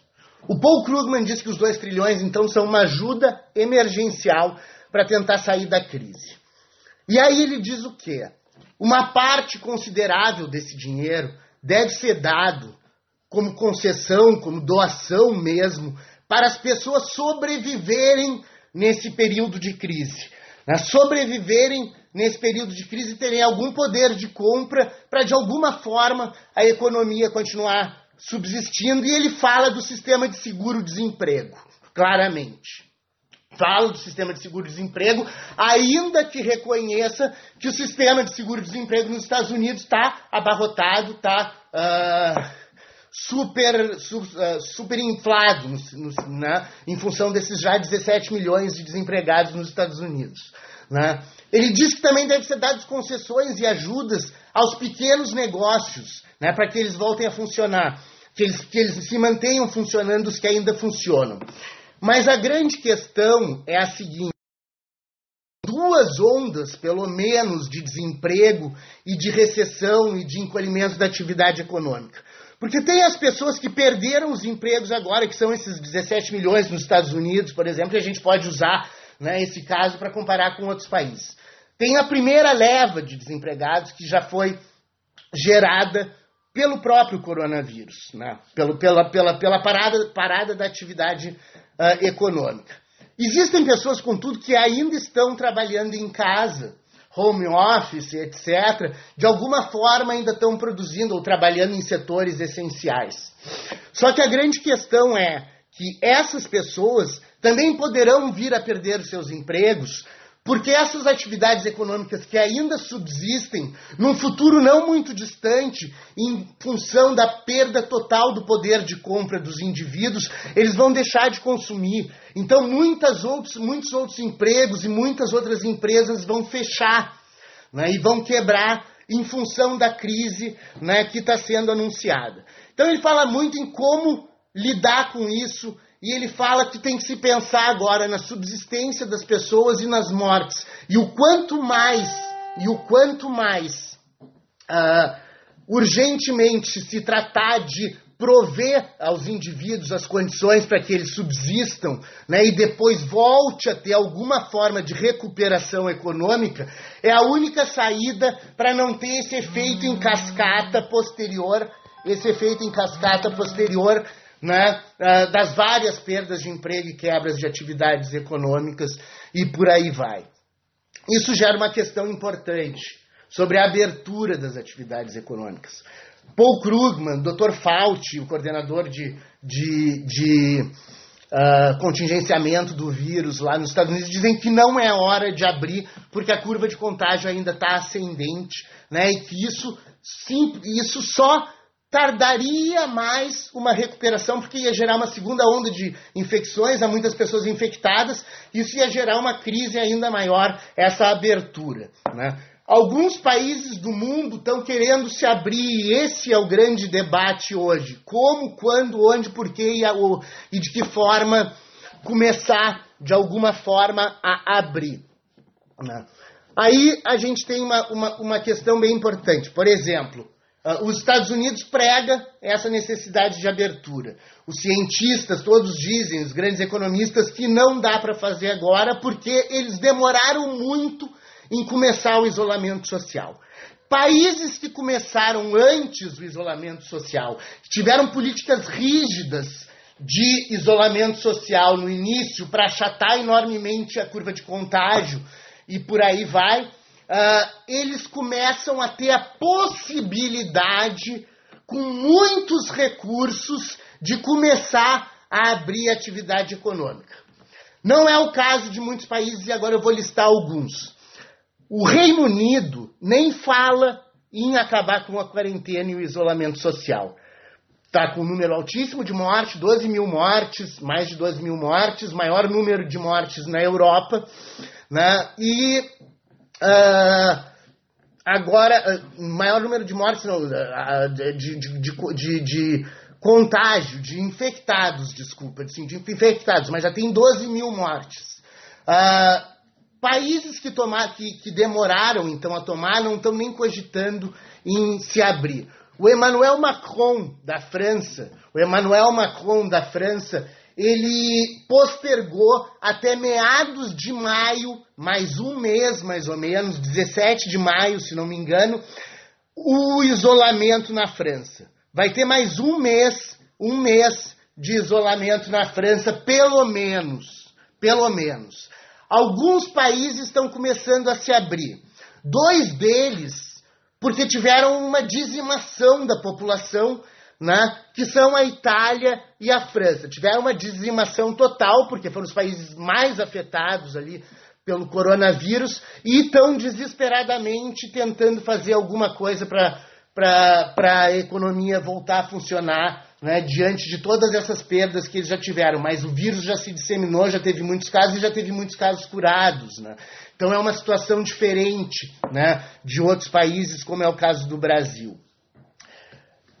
A Dinamarca e a Áustria começaram a se abrir também, porque tomaram medidas muito cedo de isolamento, são países muito organizados, têm sistemas de rastreamento por celular, uh, dos infectados para tentar mapear o contágio nas cidades, etc. Né? Então, uh, tem, tem alguma condição de se abrir mais. Né? A Coreia do Sul uh, fez inclusive eleições ontem. Ontem teve eleição para o parlamento da Coreia do Sul, porque foi o país que melhor lidou, porque tinha muito teste, tinha toda a experiência das, da MERS, aquela outra gripe que teve em 2015, fez isolamento vertical, mas fez isolamento vertical testando todo mundo, né? Uh, a China já começa a abrir o Wuhan, porque passou por dois meses e meio de isolamento radical, passou por dois meses e meio de isolamento radical e agora começa a se abrir. Wuhan, na China, vai ser o grande experimento de recuperação econômica daqui para frente, porque foi o epicentro, foi onde se conteve de melhor, da, da, melhor forma, pelo isolamento social, a disseminação do vírus, e agora já está em condições de começar vagarosamente a recuperação econômica. Singapura também, porque Singapura tem um sistema muito avançado de, de rastreamento pelos celulares, que a população fez um pacto com o governo e instalaram nos celulares né, um programa, um aplicativo que mapeia quem tem a doença e vê, e, anonimamente, óbvio, né, uh, foi um pacto nacional, inclusive em relação à privacidade né, em Singapura, em que o governo prometeu que ao final uh, da crise todos os dados seriam deletados, as pessoas receberiam uma mensagem para deletar do seu celular. Mas eu vi uma imagem de Singapura, por exemplo, que um shopping center ou uma coisa do gênero uma praça de alimentação, a cada uma cadeira que podia ser utilizada tinha 5 X, X's em mesas que não podiam ser utilizadas, ou seja, distanciamento social, uma coisa muito cirúrgica em termos de reabertura. Não essa reabertura que o Trump vem propondo e que alguns outros estados acabam né, abraçando, né, abraçando para uh, ah, tentar de alguma forma fazer a recuperação econômica que vai demorar muito tempo, né? Já se prevê aí que os efeitos vão diretos até 2022, pelo menos. O Harari, aquele que, que escreveu alguns livros famosos nos últimos tempos, como aquele. Bom, agora me esqueci o, o nome do, do, livro do Harari, mas uh, diz, previu que até 2022 a gente teria né, uh, efeitos disso no mercado de trabalho, na forma de lidar entre as pessoas, né, e por aí vai. Bom, uh, alguns desses países então planejam liberar lentamente. A Alemanha vai discutir isso agora, né? É, hoje ou amanhã, a Angela Merkel, a Angela Merkel, tem uma reunião com os, com os, com os entes federados alemães e vão uh, discutir sobre a possibilidade de abertura, de abertura gradual, né, com, com várias regras né, uso de máscara, inclusive faço a campanha aqui quando sair de casa, usem máscara. Na República Tcheca, das, um dos grandes sucessos deles em conter a disseminação foi obrigar o uso de máscara né, para qualquer saída de qualquer pessoa, né, mesmo que fosse próximo de casa, ir ao supermercado, enfim, fazer essas coisas essenciais que ainda estão uh, possíveis na, na, no dia de hoje. Então vamos fazer como a República Tcheca, usar muita máscara. Mas a Angela Merkel, como eu estava falando, ela tem uma reunião com os, os governadores alemães né, e existe um grupo de cientistas, eles não tomam essas decisões de abertura e provavelmente vai haver alguma abertura, porque alguns estados alemães estão uh, né, uh, uh, pre premendo por essa, por essas, nem sei se essa palavra existe, estão urgindo por, por, por, por abertura, né, em função das questões econômicas, né, e como a gente falou né, há, uns dois programas atrás, até a capa da The Economist de duas semanas atrás fala de, de difícil decisão entre vida, morte e economia. Pois na Alemanha, para eles tomarem a decisão, eles têm um grupo de cientistas que se chama, se não me engano, Filomena o nome do grupo de cientistas que provê de informações científicas confiáveis uh, das grandes universidades alemãs e das redes internacionais de cientistas que se formaram, daqui a pouco eu vou falar sobre uma delas, né, uh, para dar fundamento para esse processo de tomada de decisão.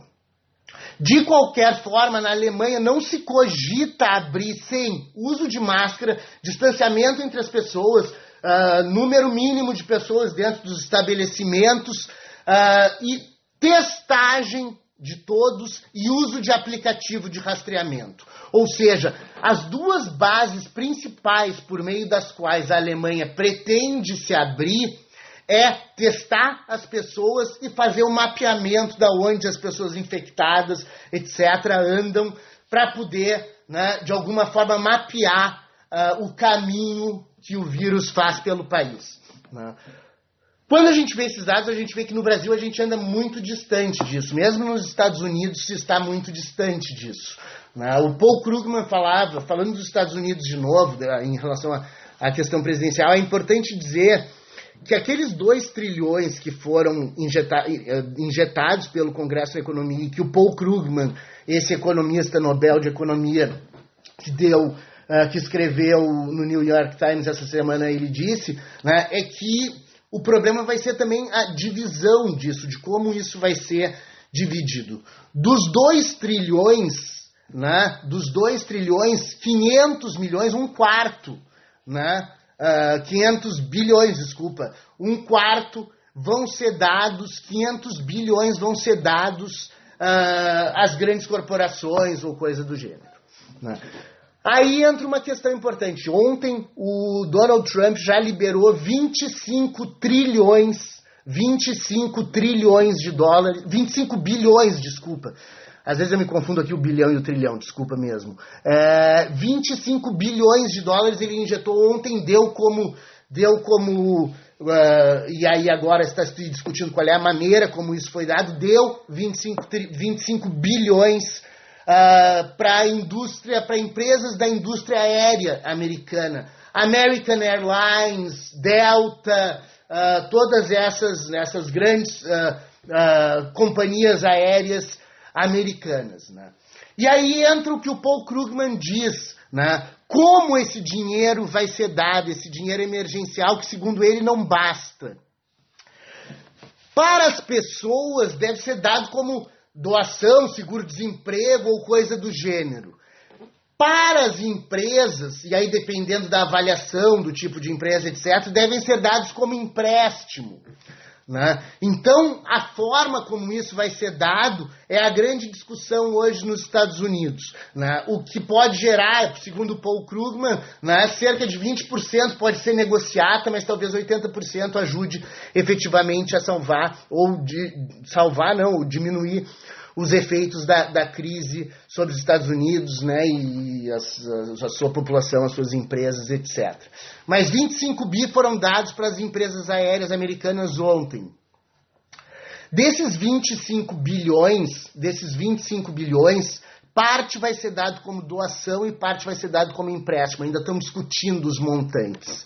Então essa é a grande questão que a gente sempre fala aqui que é quem vai pagar a conta. Nós temos que prestar muita atenção no substrato humano, porque sem o substrato humano, não adianta eu injetar dinheiro nas empresas, etc., né, se eu acabar com o poder de compra do cidadão, do indivíduo comum, etc., afetado mais fortemente né, por essa crise, que vai gerar um efeito em cascata de quebras e crises posteriores né, e uma recessão né, que já está no horizonte de forma muito clara. Né? Mas, uh, falando ainda dos Estados Unidos, eu queria falar uma. uma uh, queria contar uma, uma, uma entrevista que eu vi ontem de noite. Ontem de noite, um sujeito chamado Dr. Robert Gallo. Dr. Robert Gallo é um médico, biólogo, cientista, enfim, uh, que foi responsável em 1984 por uh, isolar, sintetizar, descobrir, enfim, descobrir o vírus da AIDS. Me desculpem a linguagem biológica, não é a minha área, né, mas uh, foi ele que descobriu o HIV em 1984. O Dr. Robert Gallo, ele está conversando com um cientista chamado Konstantin Shumakov. O Konstantin Shumakov é russo, é russo, e trabalha no FDA americano. É o Food and Drug Administration, Administração para Drogas e Comida. Seria algo como uma agência parecida com a Anvisa, né, aqui no Brasil. Né? E esse Shumakov, né, que é o Konstantin Shumakov russo, ele trabalha dentro do FDA. Uh, ah, o Robert Gallo, além de ter uh, descoberto o vírus da AIDS, do, do HIV lá em 1984, ele é, ele é diretor do Instituto, criador né, do Instituto de Virologia Humana que fica em Baltimore, nos Estados Unidos. Pois bem, os pais do Konstantin Shumakov, russos, né, na época da União Soviética, nos anos 70, fizeram um estudo sobre a vacina da polio e o seu efeito colateral, não sei como se diz, em relação à gripe. Em relação à gripe.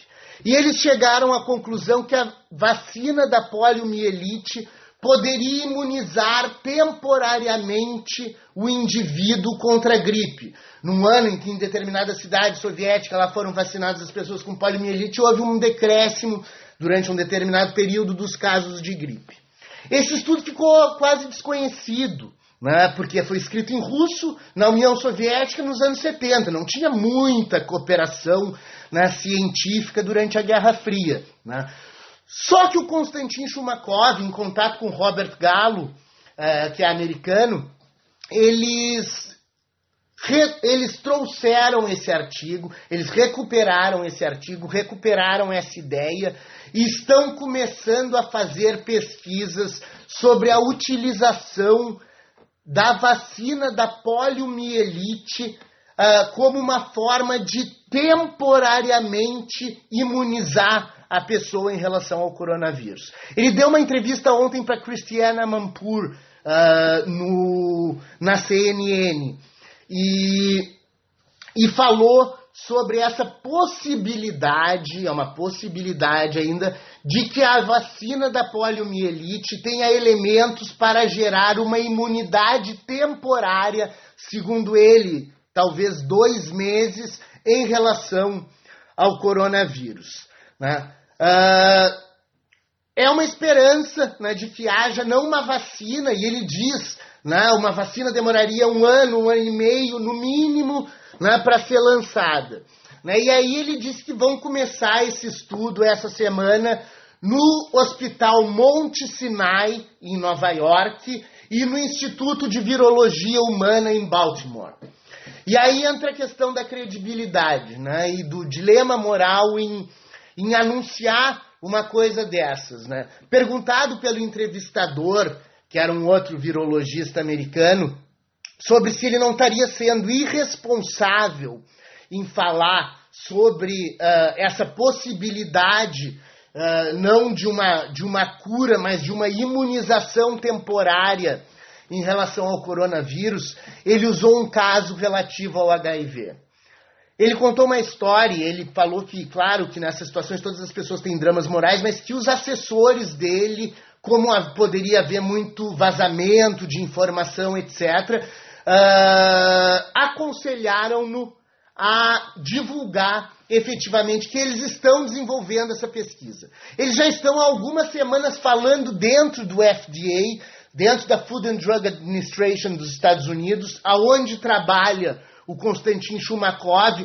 Konstantin Shumakov falou com o chefe dele, o chefe dele falou com o chefe do outro, e a coisa foi crescendo e eles conseguiram alguns fundos para começar a fazer esse estudo. Né? Ele tem uh, esse instituto, ele tem o Global Virus Network, né? o, o, o Robert Gallo criou a rede global do vírus né, para uh, ah, pôr em contato cientistas para trocarem informações nesse momento pandêmico global que nós vivemos. E aí, questionado da questão moral sobre se ele devia ou não divulgar que esse estudo sobre a vacina da polio, que é barata, fácil de produzir e principalmente segura, foram os argumentos que ele utilizou, porque nós estamos vendo que a hidroxicloroquina, agora, a partir de alguns testes que já foram feitos, tem causado efeitos colaterais nas pessoas. Né, e podem causar problemas. Né, por isso que se testa muito vacina antes de se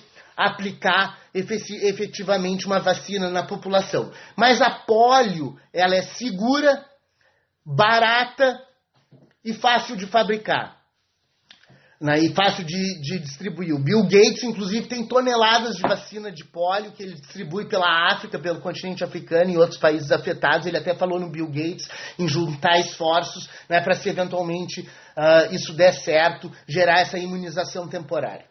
Mas voltando à questão moral, ele pergun perguntaram, né, além dele ter sido aconselhado pelos vaza vazamentos de informações a, a divulgar efetivamente esse estudo. Foi divulgado ontem à noite pela CNN, pelo Instituto de Virologia Humana de Baltimore, pelo Hospital Mount Sinai de Nova York, pelo Global Virus Network, com esses dois cientistas, o Robert Gallo, o cara que descobriu o HIV em 1984, e o Konstantin Chumakov, cujos pais soviéticos tinham feito esse estudo nos anos 70. Ele usou um exemplo seguinte. Ele estava nos anos 90 uh, ah, na França, em Paris, e foi convidado, depois de uma palestra, para uh, ah, jantar com o presidente da Associação dos Hemofílicos Franceses. Quem se lembra bem do HIV lá no início dos anos 80, lembra que os hemofílicos, foi o caso do Betinho, do Enfio, por exemplo, muitos hemofílicos contraíram o HIV pela transfusão de sangue, porque receberam transfusão de sangue contaminado com HIV e não existia teste, então o sujeito estava perdendo sangue, precisava né, repor aquele sangue. No jantar com esse presidente da Associação dos Hemofílicos da França, uh, o Robert Gallo pergun uh, perguntou né, quando ele tinha sido infectado, quando ele tinha recebido a transfusão de sangue. Antes de dar a resposta, passou pela cabeça dele rapidamente o seguinte caso. Em fevereiro de 1984, o Robert Gallo já tinha o teste de sangue, o exame de sangue pronto para fazer, para detectar se o sangue de alguém estava contaminado com HIV ou não. Fevereiro de 1984. Até que todas as burocracias, os governos, as empresas decidissem fazer o tal do teste, produzir, etc. O primeiro teste para detectar o HIV foi feito em dezembro de 1984. Esse sujeito hemofílico que contraiu o HIV né, e acabou, porque não se tinha teste, né, uh, uh, contaminando a sua mulher, os seus filhos nasceram com HIV, toda a família tinha o HIV. Ele perguntado então quando ele contraiu o HIV, quando foi a transfusão, ele disse em julho de 1984. Nesse sentido, Robert Gallo respondeu ao entrevistador dizendo que não tinha drama moral algum de dizer de uma vez que estava fazendo esses estudos, ele e um grupo estavam fazendo esses estudos para tentar, repito, causar uma imunidade temporária, temporária uh, em relação ao coronavírus a partir da poliomielite. Porque ele disse, se fosse se o teste já tivesse sido usado em fevereiro de 84, quando estava descoberto, talvez essa família e muitos outros de hemofílicos não tivessem todas infectadas com o vírus do HIV na década seguinte ao que foi descoberto né, por esse por esse cientista chamado Robert Gallo, então, que está fazendo um estudo no Instituto de Virologia Humana de Baltimore, no Hospital Mount Sinai de Nova York, tentando ver se é possível, com a vacina da poliomielite, que é barata, fácil de fabricar, fácil de, de aplicar nas pessoas, e sem efeitos colaterais, ou com poucos efeitos colaterais, se é possível causar uma imunidade temporária né, ao coronavírus. Isso poderia ser né, a nossa grande uh, saída, a nossa grande salvação né, uh, em relação a essa pandemia global, né? E aí, né, dentro desse ar de esperança, né, eu ia até acabar o programa agora com esse ar de esperança, mandando paz e bem para vocês, mas não vou. Né, porque nós precisamos falar do Brasil também, né, principalmente um Brasil que às vezes se pauta muito, né, o governo brasileiro, do presidente Jair Bolsonaro, que tantas vezes negou a doença, que tantas medidas contraproducentes toma em relação à, à disseminação do coronavírus, ao espalhamento, como diz o Átila, do coronavírus né, no Brasil, a gente tem que ver o que está acontecendo essa manhã. Né? O Anderson de Oliveira, o Anderson de Oliveira, que era o secretário de vigilância do Ministério da Saúde, pediu demissão, diz que fica até sexta-feira. Né? O próprio ministro Mandetta, em meio a autorizações, desautorizações do próprio presidente da República e, a, e anúncios de que vai demitir ou pede demissão, disse aos seus assessores, confidenciou aos seus assessores, e isso vazou na mídia, que ele acredita que não fica até o final da semana. Então, até o final da semana, no meio do momento em que nós estamos enfrentando talvez o pior momento de espalhamento de vírus no Brasil, não obstante pelas políticas de governadores e, e prefeitos municipais, nós tenhamos conseguido de alguma forma achatar um pouco essa curva de contágio, né? no meio desse drama, da possibilidade desse contágio aumentar, a gente tem o Ministério da Saúde se esfacelando. Né? O Ministério da Saúde se esfacelando, uh, um governo errático uh, que nos deixa parecendo né, com o descontrole que está tendo o Donald Trump nos Estados Unidos né, e que será talvez o maior problema uh, em relação à crise do coronavírus, seja o próprio governo federal e a forma como ele lida uh, com essas questões. Vamos acompanhar o futuro do Ministério da Saúde, vamos principalmente acompanhar as pesquisas do Dr. Robert Gallo, Instituto de Virologia Humana de Baltimore, uh, Hospital Monte Sinai de Nova York. Então, há uma possibilidade aí de nomes renomados, pessoas que não, não, não, não tentariam falar assim de forma uh, rasa sobre esse problema, estão estudando essa possibilidade a partir de um estudo que foi feito na União Soviética nos anos 70, né, para ver se consegue uh, imunizar temporariamente contra o coronavírus. Uma vacina para o coronavírus, todos já sabem, isso foi anunciado na mídia, né, ainda vai demorar muito tempo, no mínimo um ano e meio, né, porque tem que pegar esses, esses meio milhão de curados né, e tentar, a partir deles, fazer a vacina, o ouvinte, o espectador, enfim, o parceiro aí do Vozes do Mundo, a nos acompanhar na próxima quarta-feira. Eu vou fazer lives. De... Vou fazer. Ah, deu uma falhadinha. Vou fazer lives a partir das 13 horas, todas as quartas-feiras. Agradeço muito a minha equipe que não está comigo, gostaria que tivessem comigo aqui, que a gente estivesse lá na Rádio Com, fazendo pelas ondas livres da 104.5 Rádio Com FM mais um Vozes do Mundo. Agradeço a Isadora Mal, Vinícius Nagarrori, Gabriel Eli, Pedro Martins, meus parceiros de mesa, o grande Von Naval, que compartilhou esse vídeo, que está me dando uma força para a gente aparecer ali nas mídias, nas mídias livres uh, do, da Rádio Com, todos os, os colaboradores da Rádio Com, Zé Luiz, Murtosa, Vanessa, todo mundo, um grande abraço. Meu amigo Regis Oliveira, muita saudade de fazer aquele contraponto naquela mesa ali, a gente se falando bem pertinho, né? Coisa que não dá para fazer agora com o coronavírus, mas uh, quiçá teremos outras oportunidades num futuro não muito distante.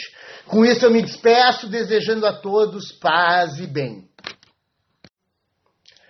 Boa tarde, ouvintes. Começamos mais uma edição do Voz do Mundo. Deixa eu só puxar a cortina aqui que está me batendo o sol no rosto. Enfim, uh, vamos começar aqui mais uma edição do Vozes do Mundo, esse programa que vai ao ar pelas mídias livres da 104.5 Rádio Com FM Pelotas, mas que, por razões óbvias né, da quarentena, da crise do coronavírus, nós não estamos tendo essa, essa apresentação né, pelas ondas livres da 104.5 Rádio Com FM, sim pelas mídias livres da 104.5 Rádio Com FM Uh, este que é um programa que é um projeto de extensão, eu sou o professor Fábio Duval, claro, está passando pelo meu Facebook, né? Uh, devo ser eu mesmo. Uh, a gente até entra numa crise né, de, de, de identidades, assim, né? Vivendo em confinamento, mas enfim. Uh, eu sou o professor Fábio Duval, professor da Universidade Federal de Pelotas. E nós estamos né, começando esse mais esse esse Vozes do Mundo, que é um programa, como eu disse, que é um projeto de extensão vinculado à Universidade Federal de Pelotas. Eu sou o professor Fábio Duval, repito, do curso de Relações Internacionais da Universidade Federal de Pelotas. E esse é um programa que visa trazer os grandes temas mundiais né, para a população, para o público, né, de uma maneira acessível, palatável e principalmente né, que faça inteligíveis essas questões internacionais e a sua correlação com a nossa vida contemporânea. Eu acredito que não há um momento mais óbvio para nós apontarmos o como as circunstâncias internacionais elas afetam a nossa vida cotidiana. Eu acredito que cada um que esteja ouvindo em qualquer parte do mundo, me atrevo a dizê-lo, talvez não no Turcomenistão, né, uh, em países que, que, que ignoram a, a, a, existência da doença, a gente já falou do Turcomenistão num outro momento, né, todo mundo está vendo que uma, um vírus né, que surgiu do outro lado do mundo, relacionalmente a nós, estamos falando aqui da cidade de Pelotas, do Rio Grande do Sul, Brasil, uh, um vírus surgido em Wuhan, né, dois meses depois, estava já né, gerando esse, esse, esse confinamento que nós estamos vivendo hoje. Então, é, me parece óbvio que essas questões, né, hoje, no mundo absolutamente transnacional, interligado, elas, elas né, caminham né, de forma conjunta com a nossa vida cotidiana. Né? O dólar está 5,30, o barril de petróleo caiu para para metade, mais da, menos da metade do preço do que estava dois meses atrás. Né? Então, enfim, nos Estados Unidos chegou a ser cotado a 10 dólares, 11 dólares né? o, o barril de petróleo dentro dos Estados Unidos, né? transitando pelos oleodutos de estado a estado. Né? Mas a gente está vivendo um momento em que tudo isso nos interessa. Né? Talvez não nos afete tanto o preço do petróleo agora, porque ninguém está usando muita gasolina né, no final das contas.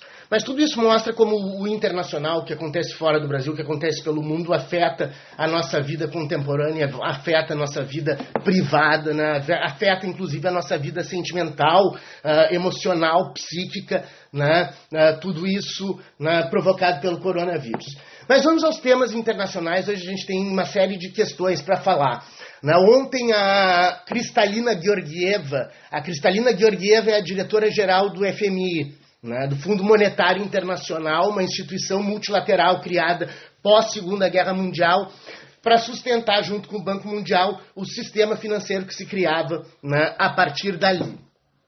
E o FMI foi um dos responsáveis, por exemplo, né, uh, por uh, replicar um modelo econômico neoliberal que vinha sendo implementado, né, pelo menos pelos Estados Unidos e o Reino Unido, desde o final dos anos 70, a partir de 1979, mais especificamente, né, quando a Margaret Thatcher e o Ronald Reagan, né, respectivamente primeira-ministra britânica e o presidente do então dos Estados Unidos, né, decidiram implementar uma política de diminuição, redução do Estado, né, do Estado mínimo né, que viria a ser proclamado duas décadas depois de maneira muito intensa, um pouco menos de duas décadas, uma década e, dois anos depois, uh, na, uh, no, na América Latina, né, o que fez, em grande medida, com que os anos 90, né, os anos 90 nós passássemos por toda a implementação do neoliberalismo que o próprio FMI, né, na medida em que ele diminui enormemente o Estado, que nós estamos vendo que é tão necessário no momento contemporâneo,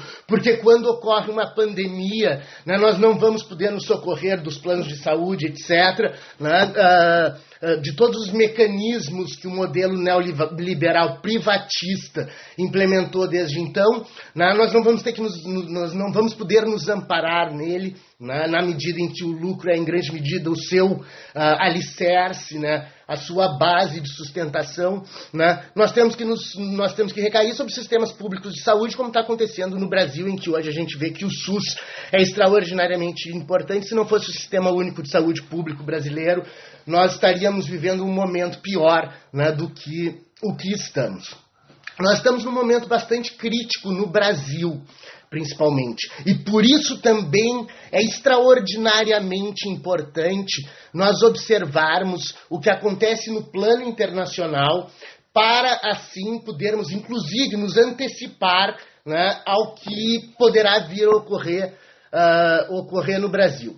Nós estamos vivendo um momento crítico, eu digo, né, porque estão se falando com todo o processo sobre o qual nós já falamos anteriormente, né, de descentralização da, do processo de tomada decisória em relação ao coronavírus, intensificado depois da saída do ministro Mandetta, né, e até um questionamento. Nós já estamos no dia 22 de abril, a posse do novo ministro, o Nelson Teich, Teich foi na sexta-feira passada e até agora, né, me parece que o, que o Ministério da Saúde fica meio ao Deus dará, assim, inclusive não fornecendo as informações diárias que eram fornecidas de maneira muito abundante com as entrevistas né, semanais que dava o, o, a, toda semana que dava o Mandetta e a sua equipe para informar a população né, da atualidade da propagação da doença.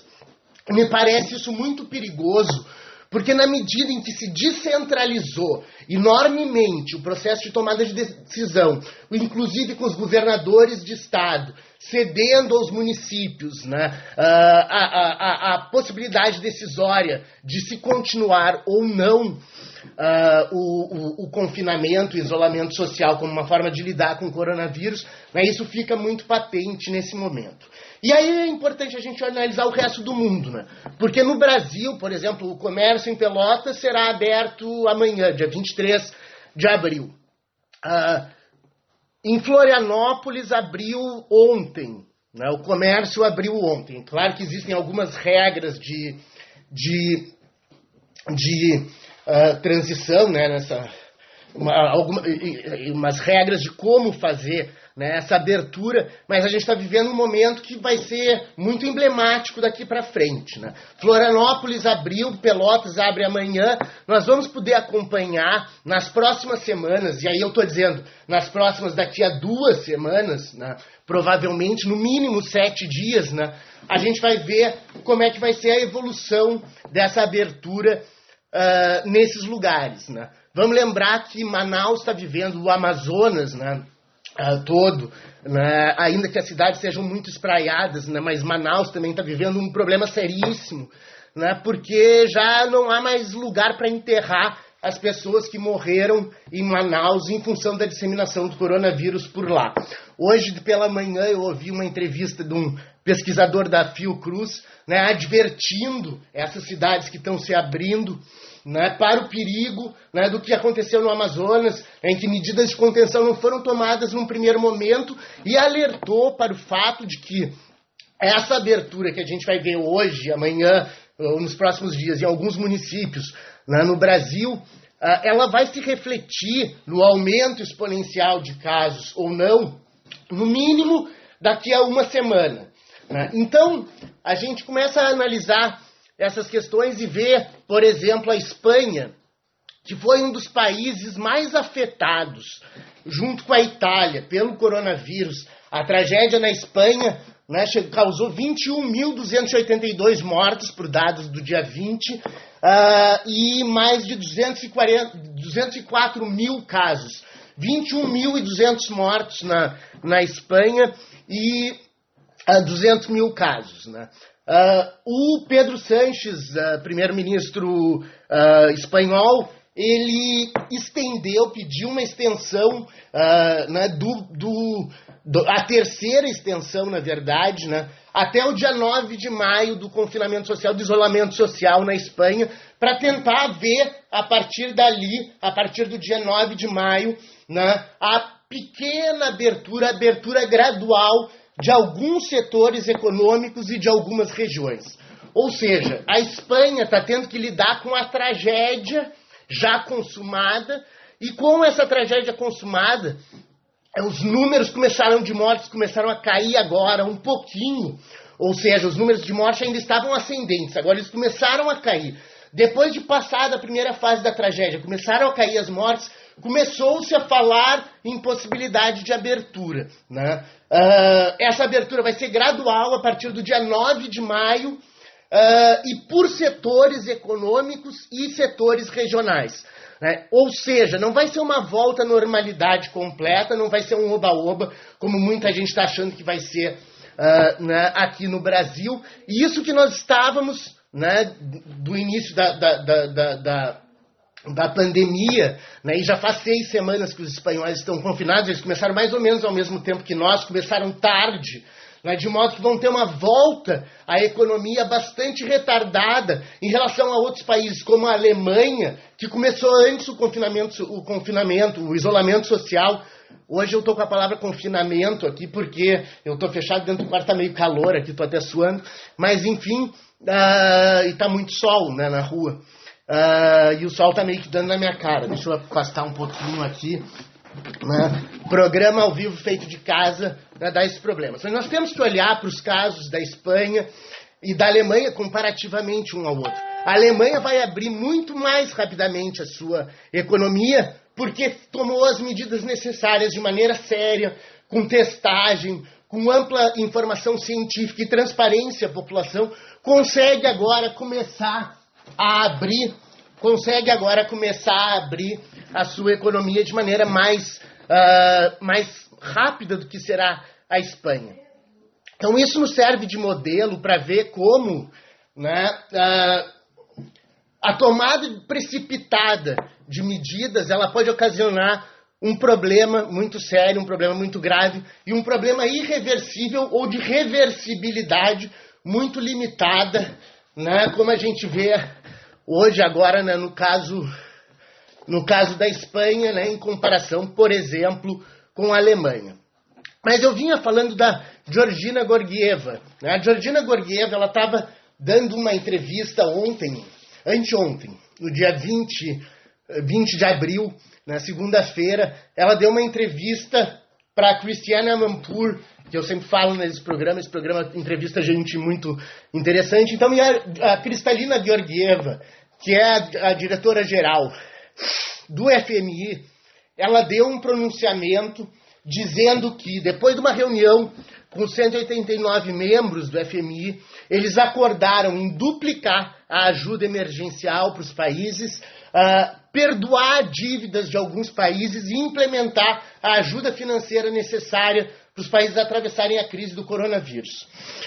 O FMI projeta que o ano de 2020 terá uma retração econômica, ou seja, encolherá a economia mundial em cerca de 3%. 3% da economia mundial é mais do que encolheu quando teve a crise de 2008 e eles calculam né, que é um impacto uh, uh, maior né, que a crise de 1929, né, o grande craque da Bolsa de Nova York. Enfim, 3% de retração, né, de, de, de, de retração econômica para 2020, mais a Cristalina Georgieva, e ela fundamenta nisso essa ajuda financeira, ela, eles projetam, né, o FMI projeta, que no ano de 2021, ou seja, o ano seguinte ao da pandemia, nós teremos um crescimento da economia mundial em 6%. Ou seja, o que vai se reduzir agora, o que vai se reduzir agora é a metade do que vai se crescer em 2021. Então eles estão projetando uma recuperação econômica astronômica, ou seja, né, é crescer 9 pontos percentuais, porque eu saio de um decréscimo de 3 para um crescimento de 6. Né, enfim, uh, todo esse crescimento econômico a gente também tem que pensar, e aí falando nas organizações internacionais, estamos falando do FMI, uma outra questão importante é a ONU, que vai vir com um pacote, né, que vai vir com um pacote no dia de hoje, no pronunciamento que o Antônio Guterres, secretário-geral da ONU, fará no dia de hoje, um pacote de regras que, que a ONU pretende propor para que esse crescimento de 2021 seja um crescimento sustentável ambientalmente. Ou seja, um pacote verde que hoje, dia 22 de abril, que é o Dia da Terra, né, o Dia da Terra, daqui a pouco eu já falo sobre isso, né, o Antônio Guterres vai fazer um pronunciamento, um discurso, né, como secretário-geral das Nações Unidas, e vai né, e vai propor esse pacote verde para o ano de 2021 para retomada econômica. Então o mundo já está falando em retomada econômica, se propõe um pacote verde para essa retomada econômica. Isso é muito importante porque, por um lado, né, fortifica essa ideia de que os problemas coletivos têm que ser tratados de forma coletiva né, e aponta, né, pelo menos no nível institucional, a, a presença, pelo menos no debate, né, dessa questão, que é uma questão grave e que nos leva a uma outra questão de fundo mais profunda, né, que é como nós vamos lidar com o coronavírus, ou seja, essa crise, o Covid-19, ele vai servir para alterar mentalidades ou não?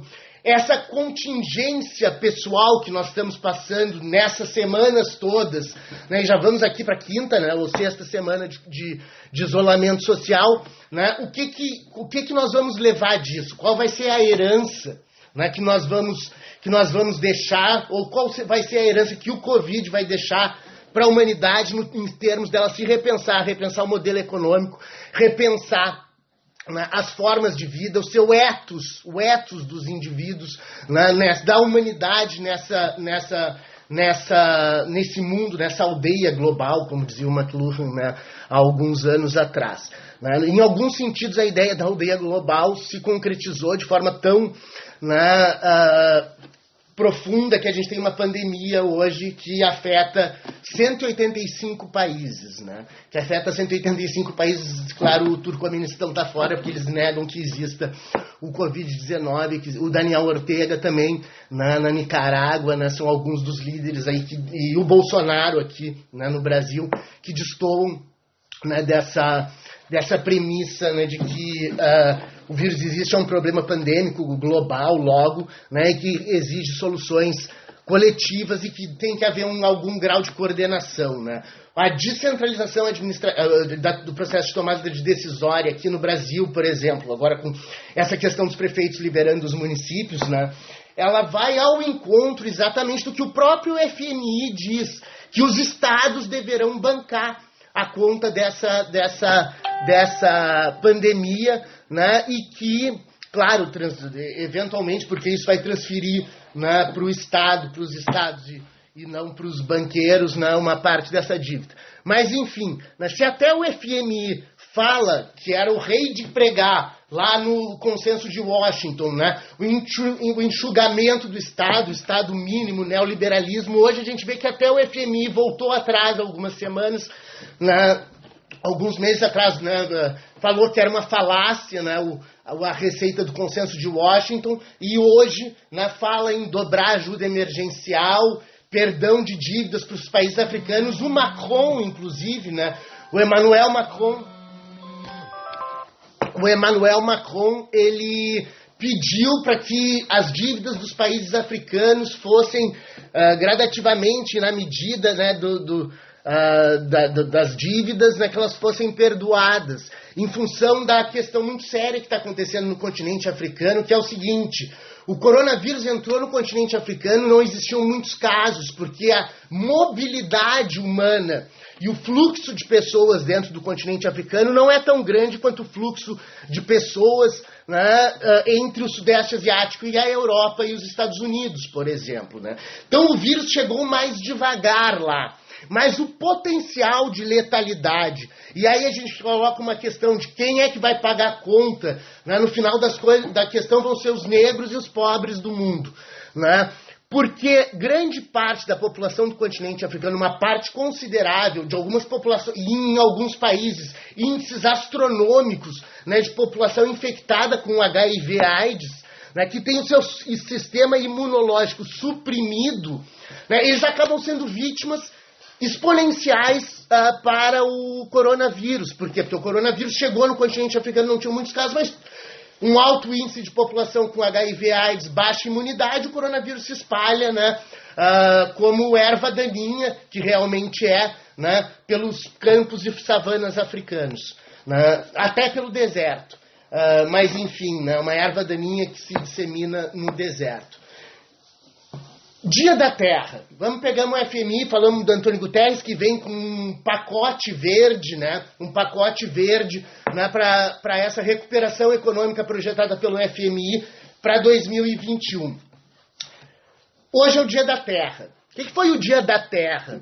Foi um dia no qual 2 milhões de pessoas, uh, aliás, 20 milhões de pessoas, 20 milhões de pessoas nos Estados Unidos marcharam pedindo né, pela proteção do meio ambiente, pela nossa consciência global, que redundou na, na base da legislação americana sobre, sobre uh, meio ambiente. Né? A base da legislação americana são três legislações sobre meio ambiente, que é o ato sobre as águas, o ato sobre o ar e o ato sobre as espécies em extinção. E tudo isso nasceu a partir de um protesto que levou 20 milhões de americanos às ruas de uma população de americanos que eram de 200 milhões na época, isso em 1970, 22 de abril de 1970.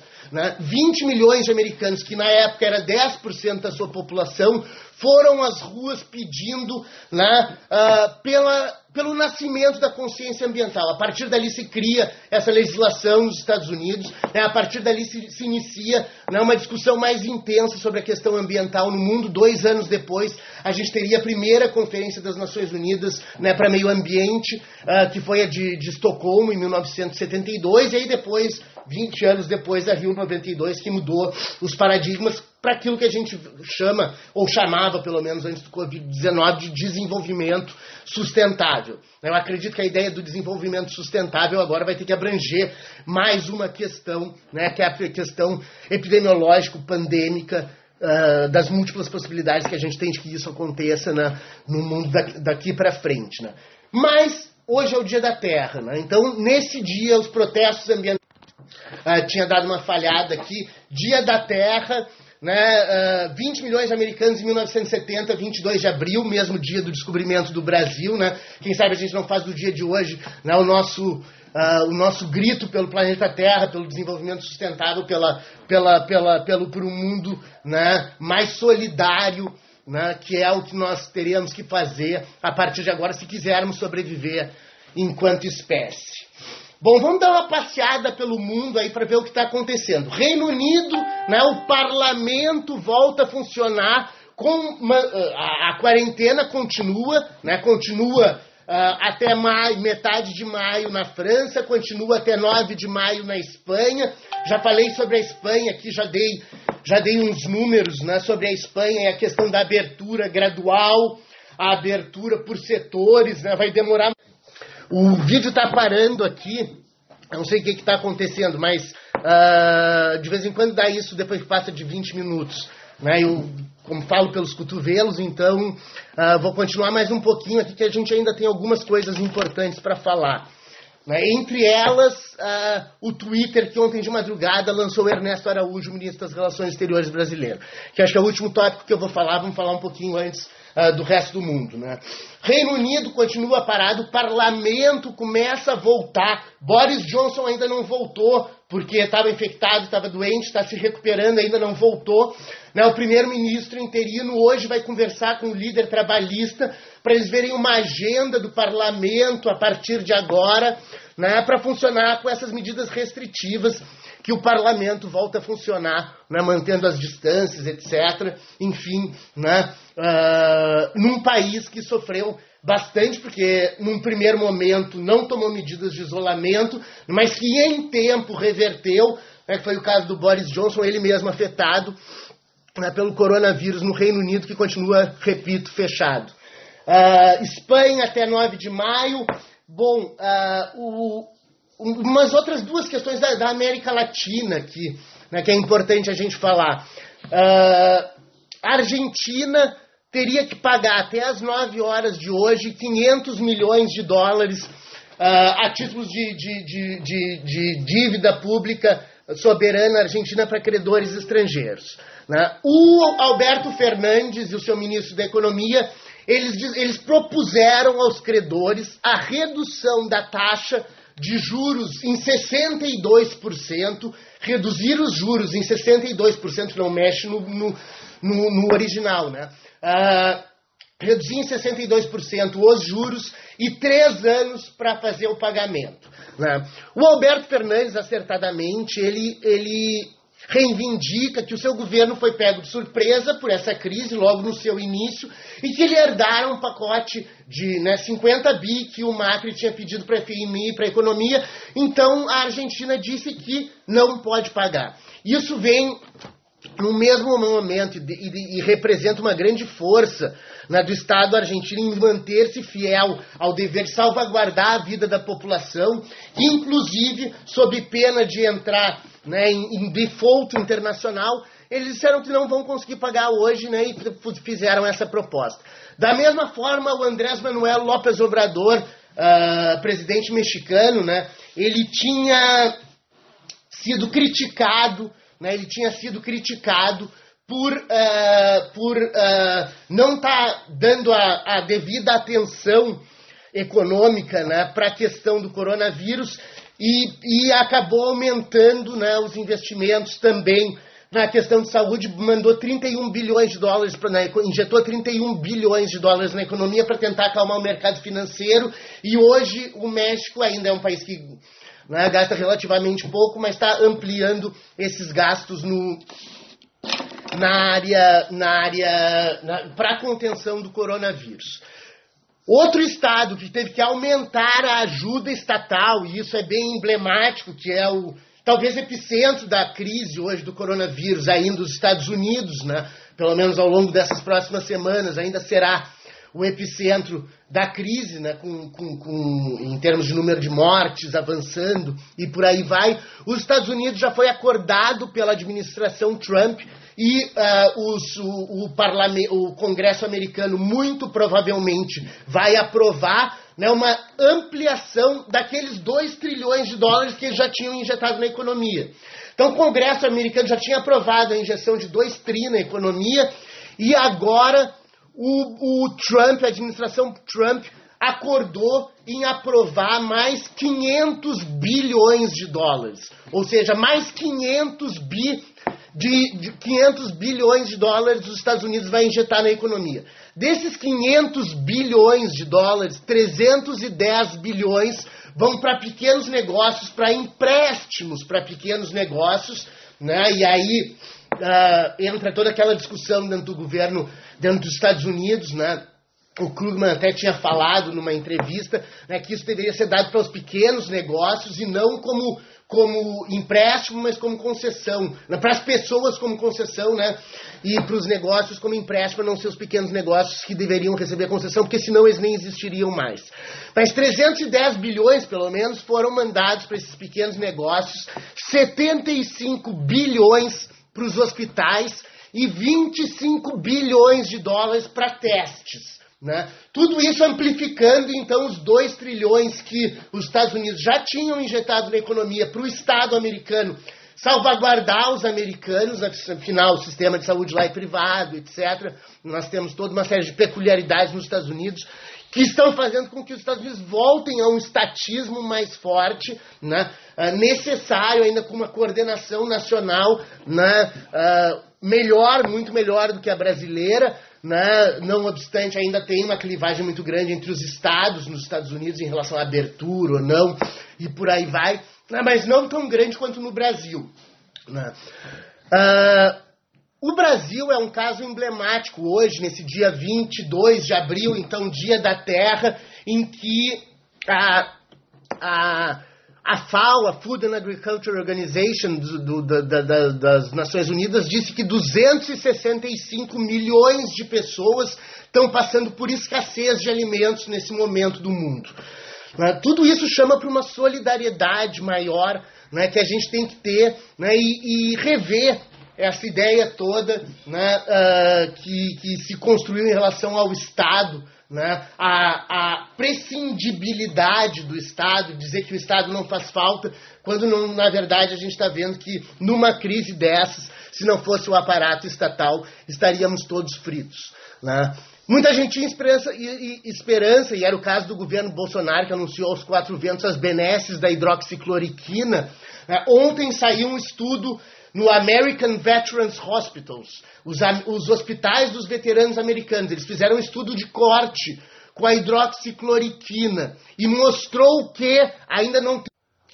Opa, desculpa, tinha falhado aqui. Ainda não tinha tido ainda não teve o peer review, que é a revisão das partes, né, dos, dos pares, desculpa, revisão dos pares, que é quando alguém vai lá, lê, revisa, enfim, aí ele é publicado. Mas ontem saiu o estudo, em primeira mão, do American Veterans Hospitals, dos hospitais dos veteranos americanos que eles fizeram lá testes, fizeram um estudo de corte com a hidroxicloroquina e mostrou que a hidroxicloroquina matou mais pessoas.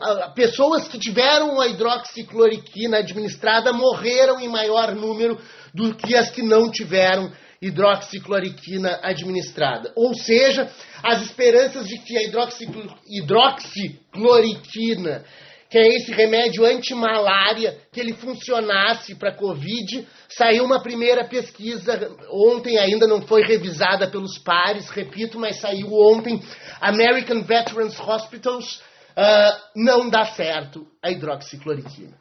Uh, e a gente vive nesse momento, um momento de, de no, no, Brasil, né, de em vários, várias cidades, de, né, de falar em se abrir né, ou de, de contestar, né, acho que agora ninguém está contestando a importância do papel do Estado hoje.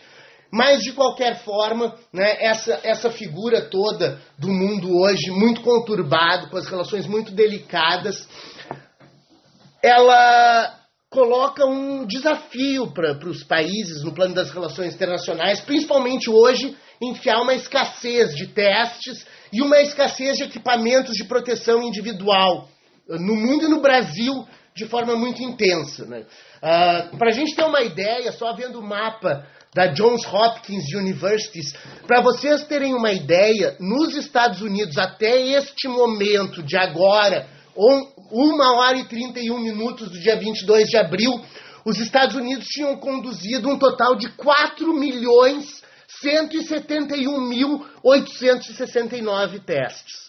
4 milhões de testes. Né? Se a gente for comparar com a testagem, a disponibilidade de testes, né? a disponibilidade de testes que a gente tem no Brasil não chega nem perto né, desses 4 milhões e 100 mil testes que já foram feitos nos Estados Unidos. Né? Então, enfim, né, é uma estrutura que, para abertura econômica, como se fala, ela vai ter que ser muito delicada. Né? E as relações internacionais, como eu estava falando, elas estão num momento muito conturbado, muito delicado. Não é hora de criar atritos no plano internacional, isso é uma grande burrice.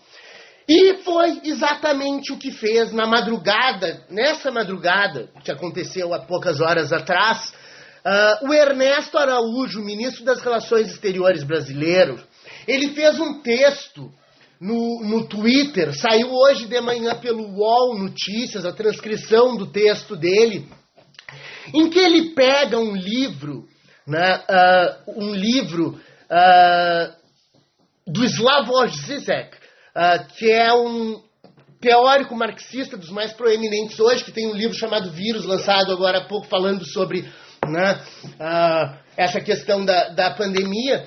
E ele se aproveita do livro para fazer um discurso em que ele chama o vírus de comunavírus. Né, o Ernesto Araújo, na noite de ontem, na madrugada de ontem, lançou um texto com base no, no, no livro do Slavoj Zizek Vírus, dizendo que o coronavírus, na verdade, é um grande complô comunista para dominar o mundo por meio da Organização Mundial da Saúde e do sistema multilateral.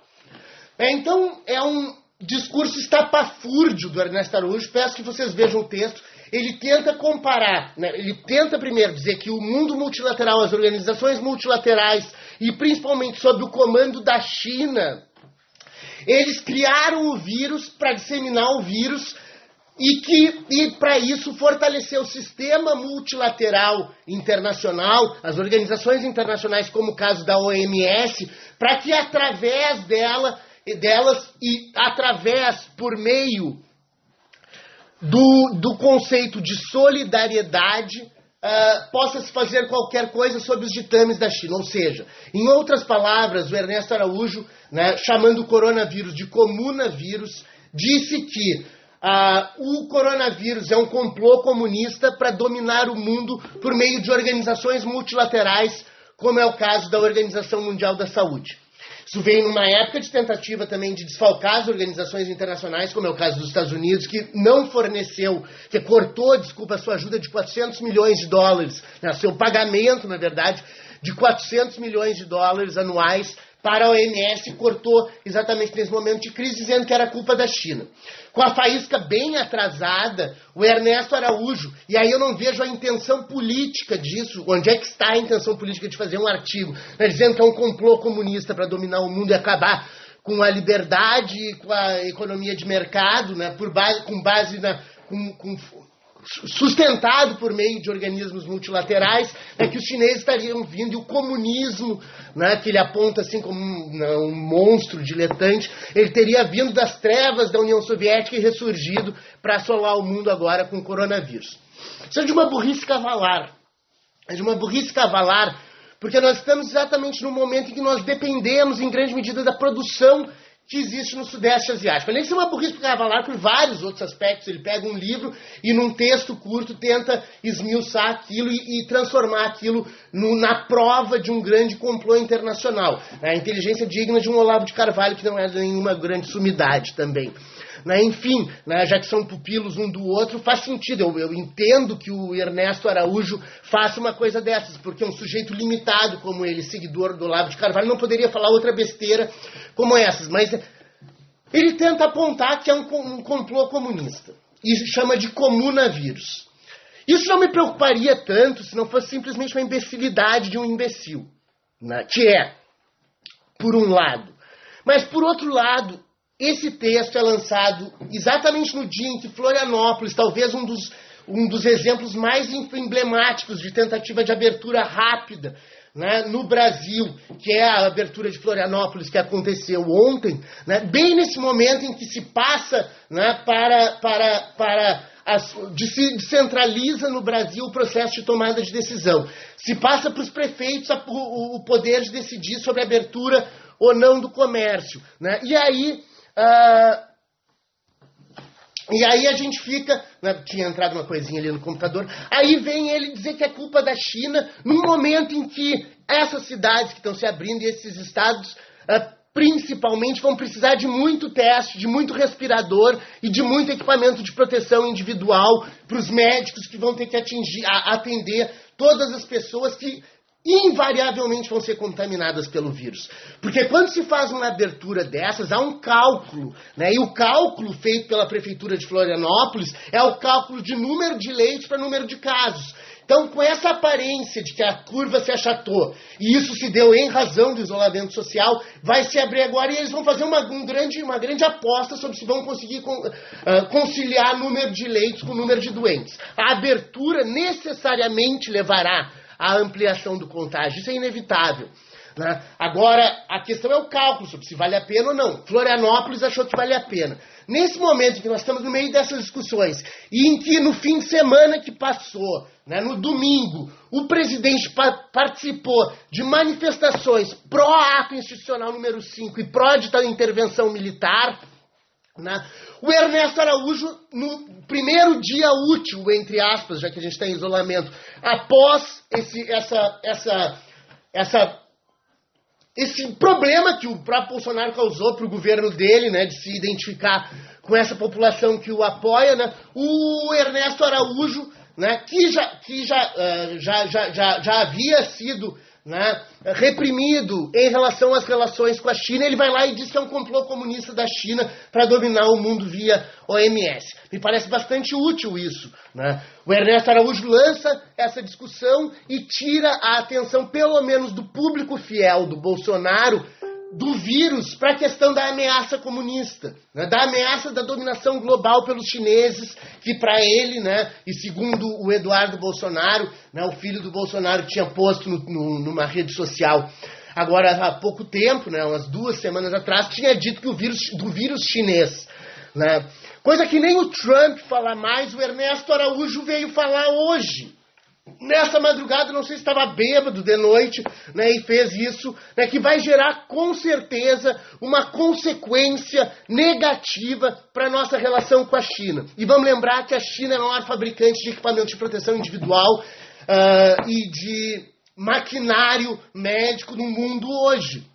Então, comprar uma briga com a China, no momento em que, inclusive, aquela carga de respiradores que vinha da China para o governo da Bahia foi, foi trancada num porto nos Estados Unidos, comprar confusão diplomática com a China no momento de hoje, sem nenhum ponto que não seja divergir a opinião pública nacional da questão do coronavírus para uma outra questão, que é uma questão etérea né, que é uma discussão filosófico-política que fica no ar no meio de uma crise dessas, no meio de uma crise em que o próprio ministro da Saúde desapareceu virtualmente né, desde a sua posse, né, e a gente está tendo cada vez mais descentralização no processo decisório. Né. Eu espero que eu esteja errado, eu espero que tudo vá bem, nessas aberturas que estão sendo feitas por aí, mas eu realmente não acredito. E não acredito com base nos exemplos. No exemplo da Espanha, no exemplo do Reino Unido, no exemplo da Alemanha.